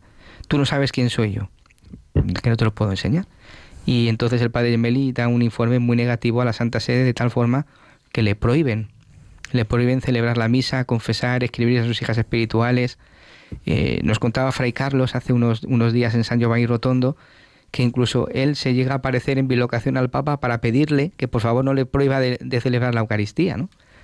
Y, entonces, pues porque es el mayor sufrimiento que él tenía, el, no poder celebrar la Eucaristía. Porque le dolerían muchísimo los estigmas, le dolerían muchísimo, pero me imagino que el dolor tan grande de no poder cuidar a los suyos, de no poder celebrar la misa, no poder confesar, tuvo que ser tremendo. Yo creo que era el mayor dolor que tenía él. ¿Cuánto tiempo estuvo sin poder celebrar misa en público? Pues eh, dos o tres años estuvo es verdad que luego estuvo recluido más, pero en dos, dos o tres años estuvo celebrando una capellita pequeñita que hay en el convento, en el cual pues eh, he tenido la suerte con unos hermanos de poder celebrar este año. Y, era, es un lugar muy bello en el cual se respira tres cosas. Primero, la devoción a la Eucaristía, el valor de la Eucaristía, el valor de la oración y el valor del sufrimiento, porque ahí se hacían las tres cosas, ¿no? Eh, él sufría ahí, él lloraba ahí, él salía corriendo a la oración ahí y celebraba la Eucaristía ahí. Eran los tres pueblos que él, que él, que él vivió, ¿no? Y digo lo de la Eucaristía porque es una cosa muy bella, ¿no? Habitualmente nosotros, ¿con qué actitud vamos a la Eucaristía? ¿Cuántas veces vamos a misa y estamos pendientes de lo que se está celebrando, como realmente un misterio, ¿no? Eh, Padre Pío lo vivía todo con intensidad, eh, con una intensidad muy grande. De hecho, cuando la gente miraba el, el, el reloj, eh, él decía, ¿no? En el Calvario no hay horas, porque estáis mirando el reloj. ¿Cuántas veces hoy los sacerdotes estamos en las misas y estamos viendo cómo la persona que está enfrente se mueve, mira el reloj, y se está enrollando, ¿no? Pues el Padre Pío vivía la Eucaristía y nos enseña a vivirla de una manera absolutamente eh, nueva. La liturgia la palabra, por ejemplo, con el Evangelio, con la epístola, la bebía entusiasmado. Una anécdota es que un día uno de los hermanos le pregunta, Padre, ¿por qué lloras casi siempre al leer el Evangelio de la misa? Y el Padre Pío le responde con una simplicidad grande, ¿no? ¿Te parece poco que Dios converse con sus criaturas y éstas le contraríen y que no dejen de herirlo con su ingratitud? O sea, qué cosas más bonitas, ¿no? Para que nos haga caer en la cuenta de que tenemos que estar pendientes en el Evangelio o en el mismo ofertorio, ¿no? Padre, ¿por qué llora en el ofertorio? Dice, pues es que es el momento en el que el alma queda separada de todo lo profano. La, figura del Padre Pío es una figura impresionantemente sacerdotal, porque realmente es verdad que hay muchas cosas extraordinarias, pero su vida era la misa, la confesión y, el cuidado pastoral. Eh, vamos a escuchar un fragmento ¿no? que nos habla de, esa confesión, de, una de esas confesiones ¿no? en que se ven algunos de los eh, dones extraordinarios que San Pío tenía para confesar. ¿Has visto quién es? Lea Padovani. Madre mía, es más guapa en persona que en el cine. ¡Qué guapa es! Señora Padovani, ¿nos da un autógrafo?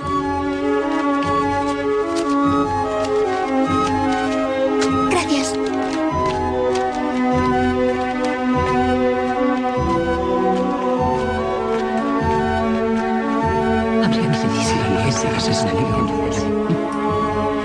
Ánimo, hija mía, empieza.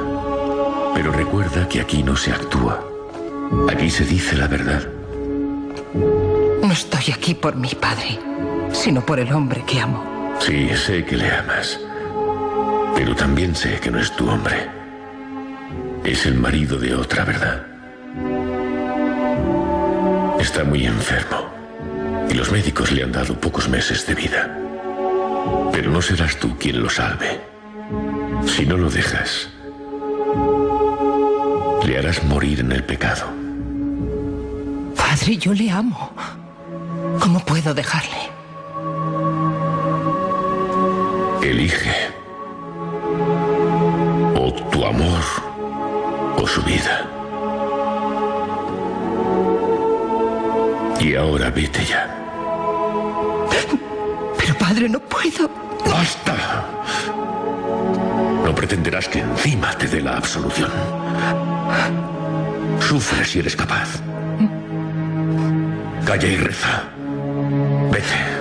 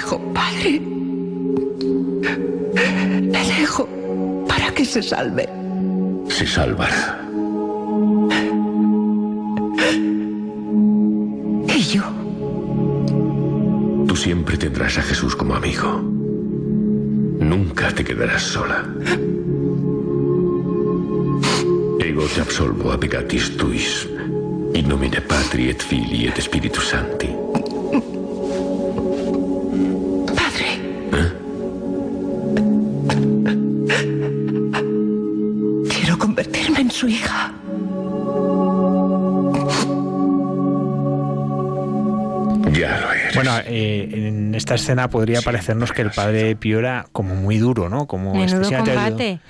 Eh, por un lado se ve que leía las conciencias, ¿no? Porque aunque no dijese nada, él ya sabía lo que para realmente lo que venían, pero suena pues eso como que fuese muy áspero, ¿no? Que, choca por otro lado con la imagen que tenemos de alguien que confesaba tanto, ¿no? Parece que un, alguien que es tan duro la gente no va a confesarse, de hecho que uno busca el que, es más, más benévolo, ¿no? Muchas veces por cómo era realmente el padre Pío. Suelen ir a los que están sordos para no que no... pues fijaros que a mí me resulta muy curioso cuando dicen es que era muy severo. Pero ¿por qué era severo el Padre Pío en las confesiones? Pues el Padre Pío era severo en las confesiones con aquellos que eran curiosos, hipócritas y mentirosos. De hecho, eh, ¿por qué? Pues porque él era severo porque hay gente que no quiere cambiar de vida. Ellos van a confesarse por quitarse una suciedad corporal, pero la confesión exige arrepentimiento y propósito de enmienda. Y entonces había gente que iba sin el propósito de enmienda. Por eso hemos escuchado este, este, este pasaje de, de la actriz le dices que tú no quieres cambiar de vida o le dejas o no puedo darte la absolución. Era severo con ese tipo de personas, ¿no? Incluso aquellos que iban a ver el espectáculo. Ellos ya sabían, hay, hay mucha gente que ya sabía que, que el Padre Pío leía las conciencias. Dice, pues bueno, vamos a ver qué sucede en San Giovanni Rotondo. Pero eso el Padre Pío se daba cuenta, porque no buscaban la conversión, no buscaban el, cambio de vida, el volver al Señor. Eh, fijaros que el Padre Pío pasaba larguísimas horas al frente del confesionario, su vida era oración, confesión y Eucaristía. La confesión, eh, pues lo hacía por separado, ¿no? Si vais a San Giovanni Rotondo, veis que, dentro de la sacristía de la iglesia antigua hay, estaban unos confesionarios, fuera hay otros confesionarios.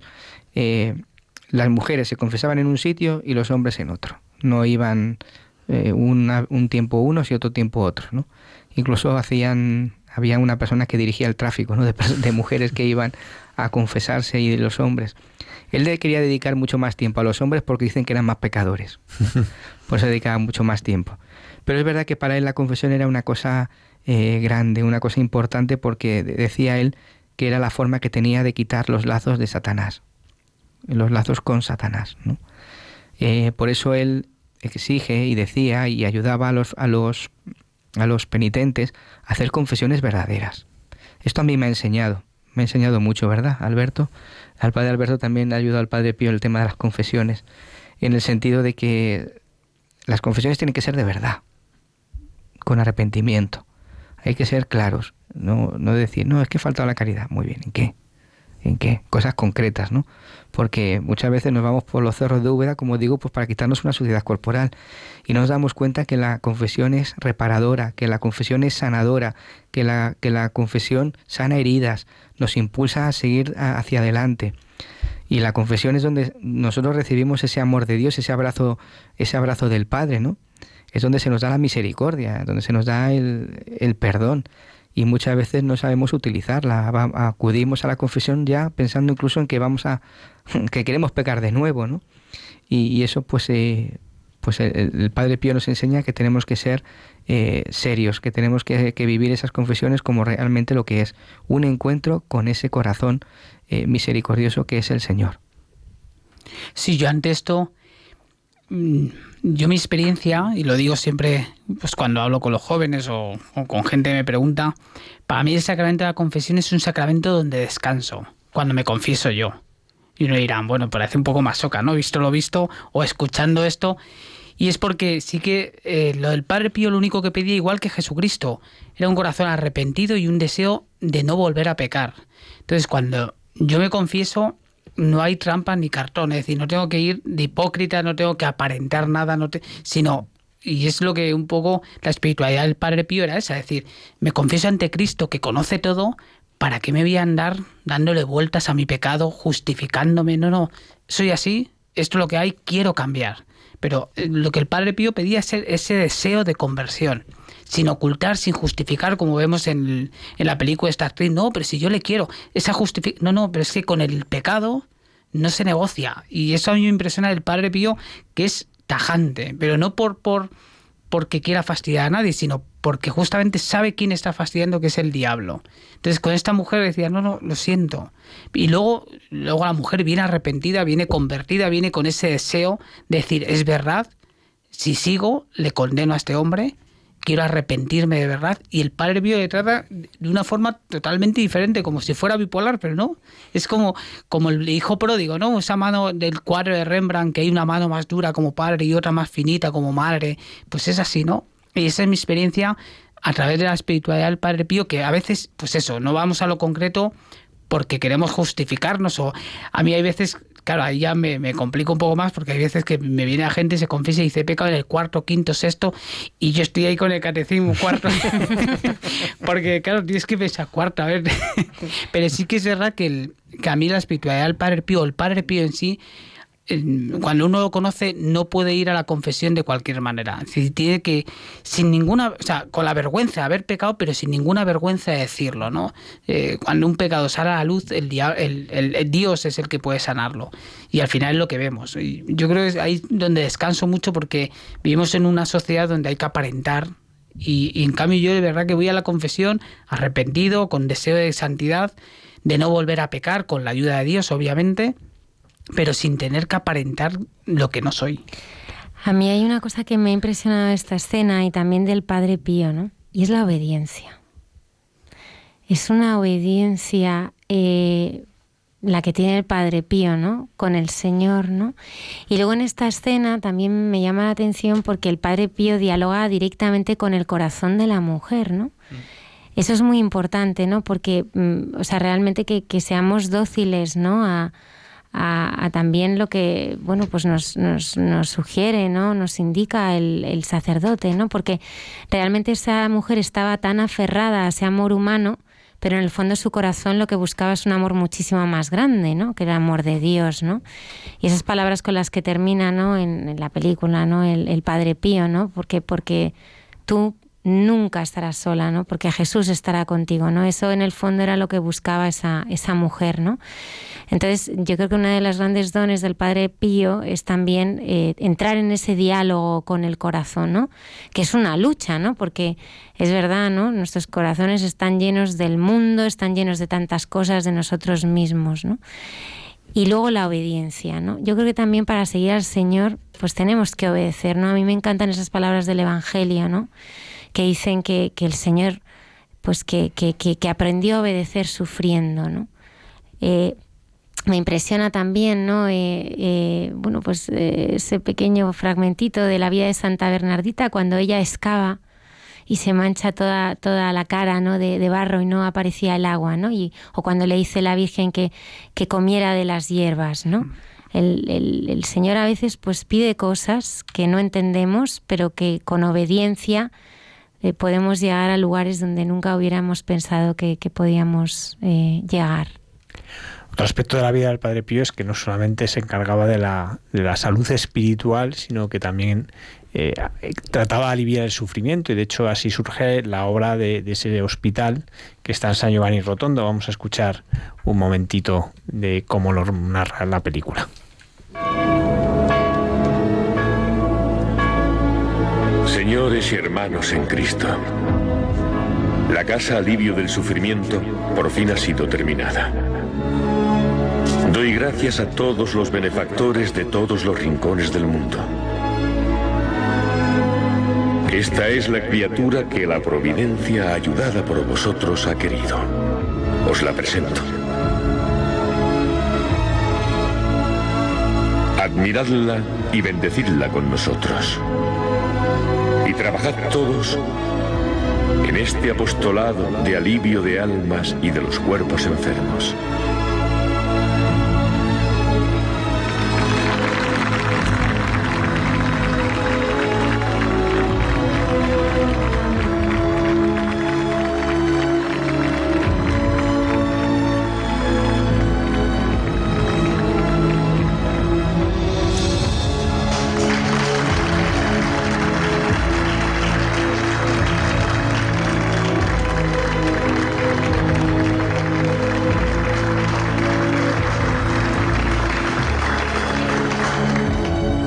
Médicos tenéis una misión, curar al enfermo, ¿no?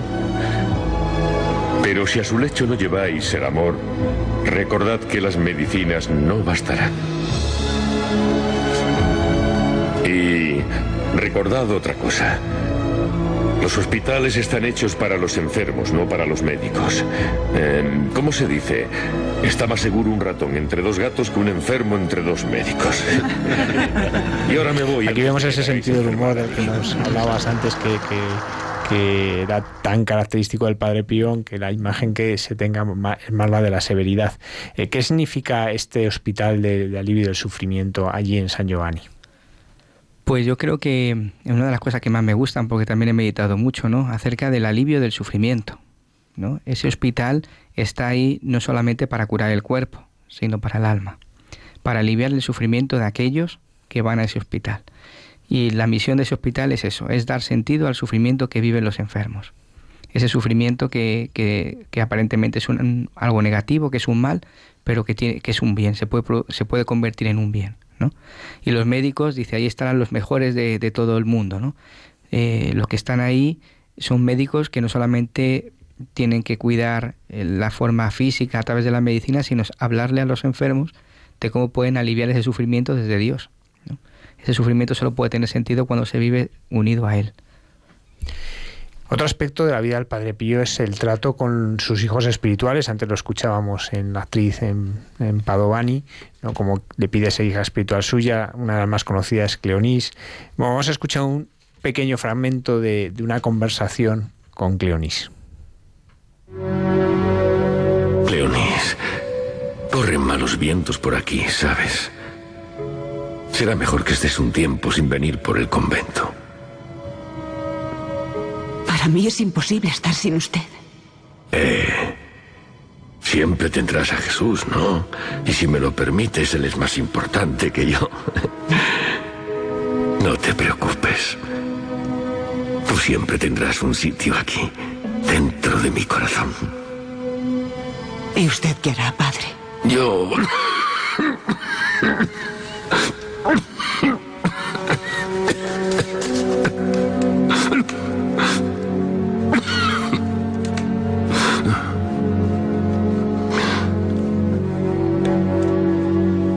Regálame este pañuelo, así desde allí arriba podré saludarte. ¿Por qué debe saludarme? ¿A dónde piensa ir? Por ahí, hacer alguna travesura. Verás, Cleonis, el Padre Pío hará más ruido de muerto que de vivo. Ya lo verás. ¿Pero qué dice? Usted siempre se quedará con nosotros. Él siempre se quedará con nosotros, dice, ¿no? Y es verdad que, que no hemos visto como el padre da más guerra eh, una vez que se ha marchado a la casa del padre que, vivo, ¿no? Y como San Giovanni Rotondo es un centro de espiritualidad de los más importantes ahora mismo en el mundo. Eh, ¿qué, ¿Cuál es la vivencia común, por así decirlo, de los hijos espirituales? Y, cómo sigue habiendo hijos espirituales que ya no han tratado personalmente con el Padre Pío, como esta Cleonis o como otros que, que había en aquel momento, pero que sí que hoy se consideran hijos espirituales? Yo creo que para ser hijos espirituales del Padre Pío, eh, No, no es necesario haber vivido ¿no? con, con Él, sino aquellos que queremos seguir las huellas del Padre Pío. No seguir al Padre Pío en cuanto a idolizarle, como si fuera un ídolo, sino venerarle. ¿Pero por qué? Porque nos lleva al Señor. Yo creo que eso es importante en la vida de todos los santos. No idolizar a los santos, sino venerarlos, porque nos llevan al Señor. Es decir, yo quiero al Padre Pío, le amo, ¿por qué? Porque me lleva a otro, me lleva a Jesús, ¿no? Eh, y entonces, una de las cosas que el Padre Pío siempre ha dicho a los hijos espirituales es vivir con el Señor. Los llamó para estar con Él. Y yo creo que los hijos espirituales se caracterizan por eso. Y deberían de caracterizarse por eso, ¿no? Eh, por vivir una vida en gracia, vivir una vida unida al Señor a través de una espiritualidad seria, eh, desde el punto de vista pues, de la Eucaristía, de la oración, de la confesión. Yo creo que estamos en, en, unos tiempos en los que no estamos para perder el tiempo, yo creo, ¿no? Estamos siendo también los cristianos perseguidos, la iglesia está perseguida y entonces tenemos que vivir con autenticidad nuestro ser cristiano, ¿no? Tenemos que vivir enamorados, enamorados del Señor, porque es, es, es importante, ¿no? Él dirá, con una frase muy bonita, al final de los tiempos me pondré en la puerta del paraíso y no entraré hasta que no haya entrado el último de mis hijos. Yo creo que el Padre Pío sigue conquistando almas, sigue eh, metiéndose en la vida de muchas personas, sobre todo conozco también a muchos sacerdotes que el Padre Pío les ha cambiado la vida, ¿no? que ha entrado en su corazón y ha transformado completamente sus historias. Bueno, en nuestro programa hemos tenido varios testimonios eh, en los que el Padre Pío ha sido muy importante en el camino de conversión y camino de fe. Y, junto a esto, la influencia posterior del Padre Pío, que es enorme, ¿no? pues a través de sus escritos, del conocimiento, pero muy especialmente los grupos de oración y el Instituto Secular eh, Siervos del Sufrimiento. Muy brevemente nos podrías dar unas pinceladas de qué son estas dos obras que surgen de la espiritualidad del Padre Pío. ¿Y el Padre Pierino? ¿Quién es el Padre Pierino Galeone? bueno, pues eh, yo siempre digo que hay tres cosas que, que el Padre Pío ha donado a la Iglesia. La primera, los grupos de oración. Segundo, el hospital. Y tercero, los siervos del sufrimiento. ¿Por qué? Bueno, los grupos de oración son creados por una iniciativa del Papa, del Papa Pío X, en el cual pues pide orar, pide rezar. Entonces el Padre Pío coge esta, coge esta, esta petición del Papa y crea esos grupos de oración en los cuales el, origen y la, la misión que tienen es amar a la Iglesia, pedir por el Papa, por las intenciones del Papa, de la Iglesia, amar a los sacerdotes. O sea que es una, son grupos en los que están llamados para tres cosas, para la caridad, para la formación y para la oración. No, no voy a enrollarme más por el tiempo, pero son los, mm. las tres pinceladas principales, ¿no? La oración, la formación y la caridad. Y luego, por otro lado, está el Instituto de los Siervos del Sufrimiento. ¿no? El padre Pirino Galeone, como bien ha contado el padre Alberto, ha estado 21 años viviendo con, conviviendo, compartiendo con, con padre con padre Pío. El padre ¿Cómo le conoció? El padre Pierino conoció al padre Pío cuando él era seminarista, tenía 18 años, él tenía una enfermedad grave, la tuberculosis, eh, estaba ya desahuciado, y entonces pues eh, su madre escuchó a través de, una, de un abogado que había en San Giovanni Rotondo un fraile que hacía milagros. Entonces, eh, pues este abogado le llevó le llevó a San Giovanni Rotondo y, intercambiaron el padre Pío y el padre Pino unas palabras, ¿no? Le, oh, ¿Tú quién eres? Pues yo soy Pierino de Taranto. Ah, muy bien. Y así pasó, al día siguiente se encontraron otra vez y le dijo el padre, el padre Pierino al padre Pío, Padre, yo quiero ser sacerdote, pero estoy con una enfermedad grave, ¿no? Y, y entonces padre Pío puso su mano en el pecho, dio tres golpes y le dijo, tú morirás de otra cosa, pero no morirás de esto. Actualmente el padre Pino tiene 91 años y no ha muerto todavía de, la tuberculosis, ¿no? O sea que efectivamente esa profecía se, cumplió, ¿no? Y entonces eh, el padre Pío es quien le pide al padre Pirino de, fundar una familia con la espiritualidad de, él, ¿no? Del padre Pío. Y entonces le, dice el padre Pierino, pero padre, ¿quién le ha dicho, quién le ha dicho eso? Dice, pues me lo ha dicho eh, la Virgen, ¿no? ¿Y a la Virgen quién se lo ha dicho? Pues su hijo. ¿Y a su hijo quién se lo ha dicho? Pues el Padre del Cielo. Ah, pues perfecto, se lo ha hecho el Padre del Cielo, adelante, ¿no? Y funda esta familia de los siervos del sufrimiento, cuya misión, cuyo carisma es el servicio al sufrimiento, el servicio eh, en el sentido de la evangelización del sufrimiento humano. Lo que es una cosa negativa, como os he dicho antes, se convierte en un bien para toda la persona. ¿Por qué? Pues porque el Señor lo hace nuevo. El Señor viene a hacer nuevas todas las cosas. Y el sufrimiento, que es algo negativo, lo hace bello, lo hace apasionante. Y en medio del sufrimiento se puede vivir con alegría. Entonces los siervos del sufrimiento estamos llamados a anunciar esto, que el, sufrimiento se puede vivir con alegría. Y todo a través de la, del abrazarlo, de ofrecerlo y de, de, estar unido al Señor, porque el sufrimiento no es otra cosa que compartir la cruz, como ha hecho Padre Pío con Padre, con el Señor con el Padre Pío, ¿no? compartir la cruz. Y el Señor nos pide a, a, todos y a cada uno de nosotros el poder vivir, ayudarle a vivir esa cruz, ¿no? Y todos, tú y yo, que me escuchas, estás viviendo la, estamos viviendo la cruz, el sufrimiento, porque la cruz que es, la síntesis de todo sufrimiento humano. Todo lo que tengamos, que nos viene por el carácter, nos viene por la familia, nos viene por el pecado, nos viene por la forma de vida que llevamos, que no la queremos y nos hace sufrir, pues esa cruz puede ser abrazada, puede ser ofrecida y puede ser entregada al Señor, ¿no? Y decir, gracias Señor por esta cruz que me das. Pero esto no puede ser si no llevas una vida con el Señor.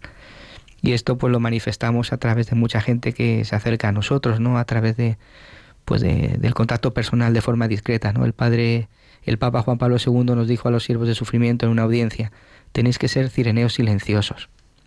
Y efectivamente intentamos hacer eso, no ayudar a la gente a cargar con la cruz desde los, del silencio, desde la, anonimato, ¿no? Es decir, mucha gente se pone en contacto a través del correo electrónico, a través de a través de los mensajes ahora de las tecnologías, ¿no? Gente de que, que, atendemos a través de, de Skype, de, del WhatsApp, ¿no? Gente que ciertamente vienen a recibir ese alivio y ese consuelo a través de la palabra, a través del Evangelio, a través de las palabras del Padre Pío. ¿no? Yo creo que es una, un carisma precioso, muy bonito, que, que, nos ayuda pues también a, como decía el Papa también, ¿no? Es un carisma para el siglo XXI. Y bueno, ya son la 1 y 48 de la madrugada y ya tenemos que concluir, pero ¿cómo no hablar del momento de la muerte? ¿Cómo fue la muerte del Padre Pío? Vamos a escuchar unas palabras del Padre Pío dramatizadas, pero que nos eh, pueden ayudar a entender algo de esto.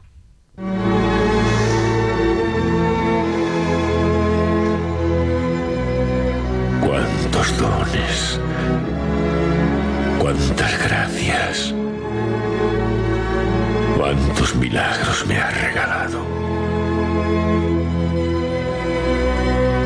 Has venido a vivir y a sufrir dentro de mi cuerpo. Yo dentro de ti y tú dentro de mí.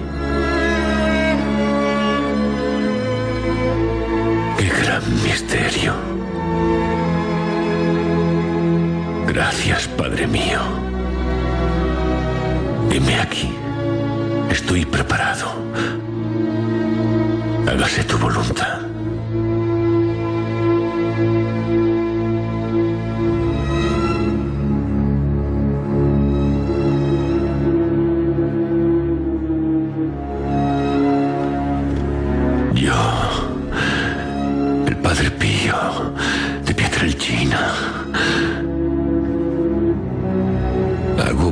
Y prometo ser fiel durante todo el tiempo de mi vida a la regla y a la vida de los frailes menores.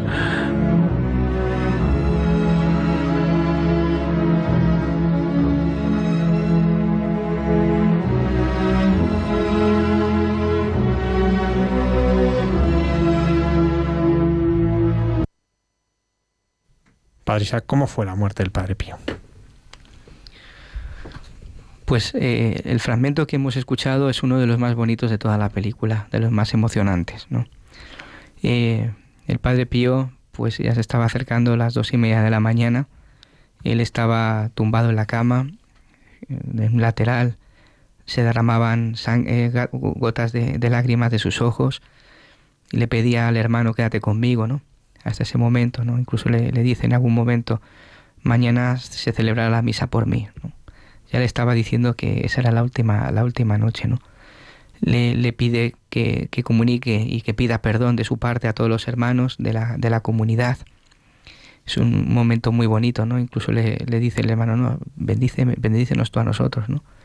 Y el Padre Pío le dice, no te preocupes, yo os bendigo y dile al superior que lo haga de mi parte, ¿no? A toda la comunidad. Y, entonces pues se levanta, le levantan porque él se, ahogaba en la... Él no muere en la cama, él muere en, una, en un taburete que hay al lado, en un, una especie de, de butaca, ¿no? Le levantan, va a la ventana como hemos escuchado, eleva una oración al Padre, después vuelve, se sienta en la, en la, en la poltrona y es ahí donde por medio de las palabras Jesús, María, Jesús, María, pues rezando con, pasando las, las cuentas del rosario, pues expira, ¿no? Y, todos sus hermanos de comunidad estaban pues eh, alrededor de él, ¿no? De rodillas rezando. Tuvo que ser un momento muy bonito de saberse acompañado, saber, saberse querido, a pesar de pues, esa persecución de la iglesia, ¿no? Que, que era una persecución justa, es justa porque la iglesia tiene que hacer su investigación, ¿no? Pero esas palabras de Jesús María, Jesús María, el otro día creo que el viernes pasado escuchábamos la, la historia de, del santo de, del padre Alberto Rollo, que decía como este santo terminaba Jesús María, Jesús María. Bueno, ya vamos teniendo que, que, que terminar. Eh, Merche quería hacer una pregunta, ¿no? bueno, yo, yo, es que, mira, yo soy muy de hechos concretos. Entonces, eh, habéis hablado mucho de, del Padre Pío, pero muy poquito de vosotros. Entonces, eh, ¿sois los dos siervos del sufrimiento? Yo no. Ah, solamente. Yo sí. Pues solamente tú. Eh, ¿Cómo ves el sufrimiento en tu vida? Por ejemplo, se acaba de ver la muerte de, del Padre Pío. ¿Cómo ves tu muerte? Se han perdido la cara del padre Isaac. Madre mía, yo creo que la muerte es cada día, ¿no? Ah, muy bonita respuesta. La muerte es y en cada tus día. muertes diarias, en tus sufrimientos diarios, eh, te, puedes gozar en esos sufrimientos como pedía él cuando era pequeño que quería sufrir con Dios? ¿Tú puedes pedirlo? Pues mira, eh, el sufrimiento, como os he, os he dicho, nos puede venir de muchas formas. ¿no? Hay problemas familiares que te hacen sufrir, tus propios pecados, tus propias caídas, eh, pues gente que, que, no te quiere y habla de ti. Hay muchas formas en el día a día de, de vivir estas persecuciones, ¿no? Pero efectivamente uno intenta caminar así. Yo intento pedir al Señor cada día cuando me levanto, quiero vivir todo contigo. Entonces, quiero vivir todo contigo. Yo lo que quiero decirle es, hazme morir a mí mismo cada día, a mis apetencias y aceptar lo que tú quieres en cada momento, sea aunque sea el sufrimiento, ¿no? Cuando viene el sufrimiento, que intento? Pues aceptarlo, abrazarlo y ofrecerlo. A veces se puede, a veces no se puede, depende cómo venga el día, ¿no? Pero si tú vives con el Señor, yo he descubierto que en mitad de muchos sufrimientos que he vivido a lo largo de mi vida, la enfermedad de mi padre, que hablábamos el otro día, ¿no? O cualquier otra situación interna de mi propia vida, si yo lo he vivido con el Señor, lo he sabido vivir con alegría, con paz. Eso era lo que te quería preguntar. ¿Y a Yo, ti, que bueno, no eres siervo del sufrimiento? Yo, bueno, Sirve, sirve, sirve también el sufrimiento. Yo sí que es verdad, pues ha habido experiencias, voy a ser muy concreto, de, de, mi familia, especialmente de mi padre, que ha estado varias veces a punto de morir, ¿no? Porque tiene arteriosclerosis, con lo cual le queda media arteria. Y ese ver el sufrimiento de, en, en, la enfermedad de mi padre, gracias a, a, la espiritualidad del Padre Pío, gracias al Padre Pío, lo decía antes Almudena, ¿no? La frase de, del Evangelio, aprendió obedeciendo... Eh, Sufriendo obedecer. Eso es. Eso sí que es donde yo saco mayor fruto, porque es verdad que el sufrimiento no, no, no gusta, no gusta a nadie, eh, porque no estamos llamados a eso, estamos llamados a la vida eterna, pero sí que es verdad que, que luego tiene ese sentido de la redención y yo me, me doy cuenta de que tenemos que aprender a saber ofrecerlo. Yo la enfermedad de mi padre la he sabido ofrecer, o sea, no, no la sufro yo, pero sí ver a mi madre, a mi padre sufrir. Tú tienes, dices, jolín, se va a morir mi padre, pues es un, un palazo, ¿no? Pero saber ofrecerlo eso por gente que sufre, por gente que no tiene quien rece por ellas, etcétera, le da un sentido a la cruz que sin ese sentido, pues como escuchamos en las noticias, la gente se quita la vida porque no tiene un sentido. La soledad la tiene que rellenar y como no la rellenan, se quita la vida. Y a mí el Padre Pío me ha ayudado a entender pues esa frase de Evangelio. Jesús aprendió sufriendo a obedecer. Bueno, si alguno se ha quedado con ganas de más, mañana, bueno, mañana no, hoy, dentro de unas horas, a las nueve y media de la mañana, en la parroquia de Madre Maravillas, en Getafe, cerca de la estación de Renfe y Metro del Casar, tendremos la posibilidad de orar y de conocer mejor al Padre Pío y de venerar uno de esos mitones que llevó.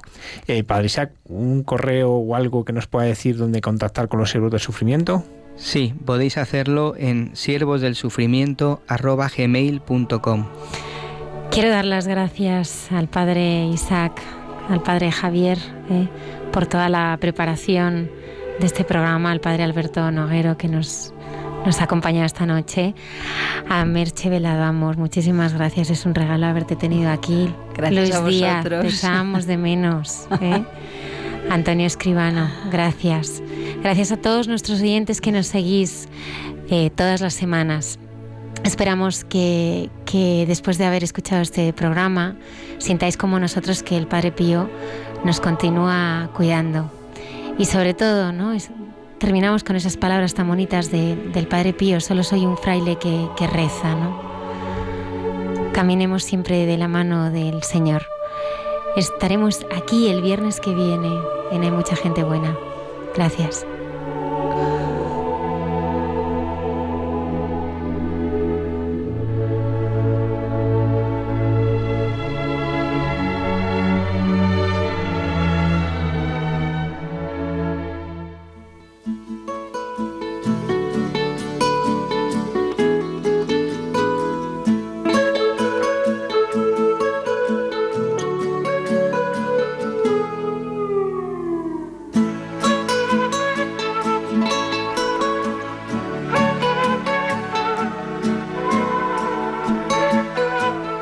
Y así finaliza en Radio María. Hay mucha gente buena.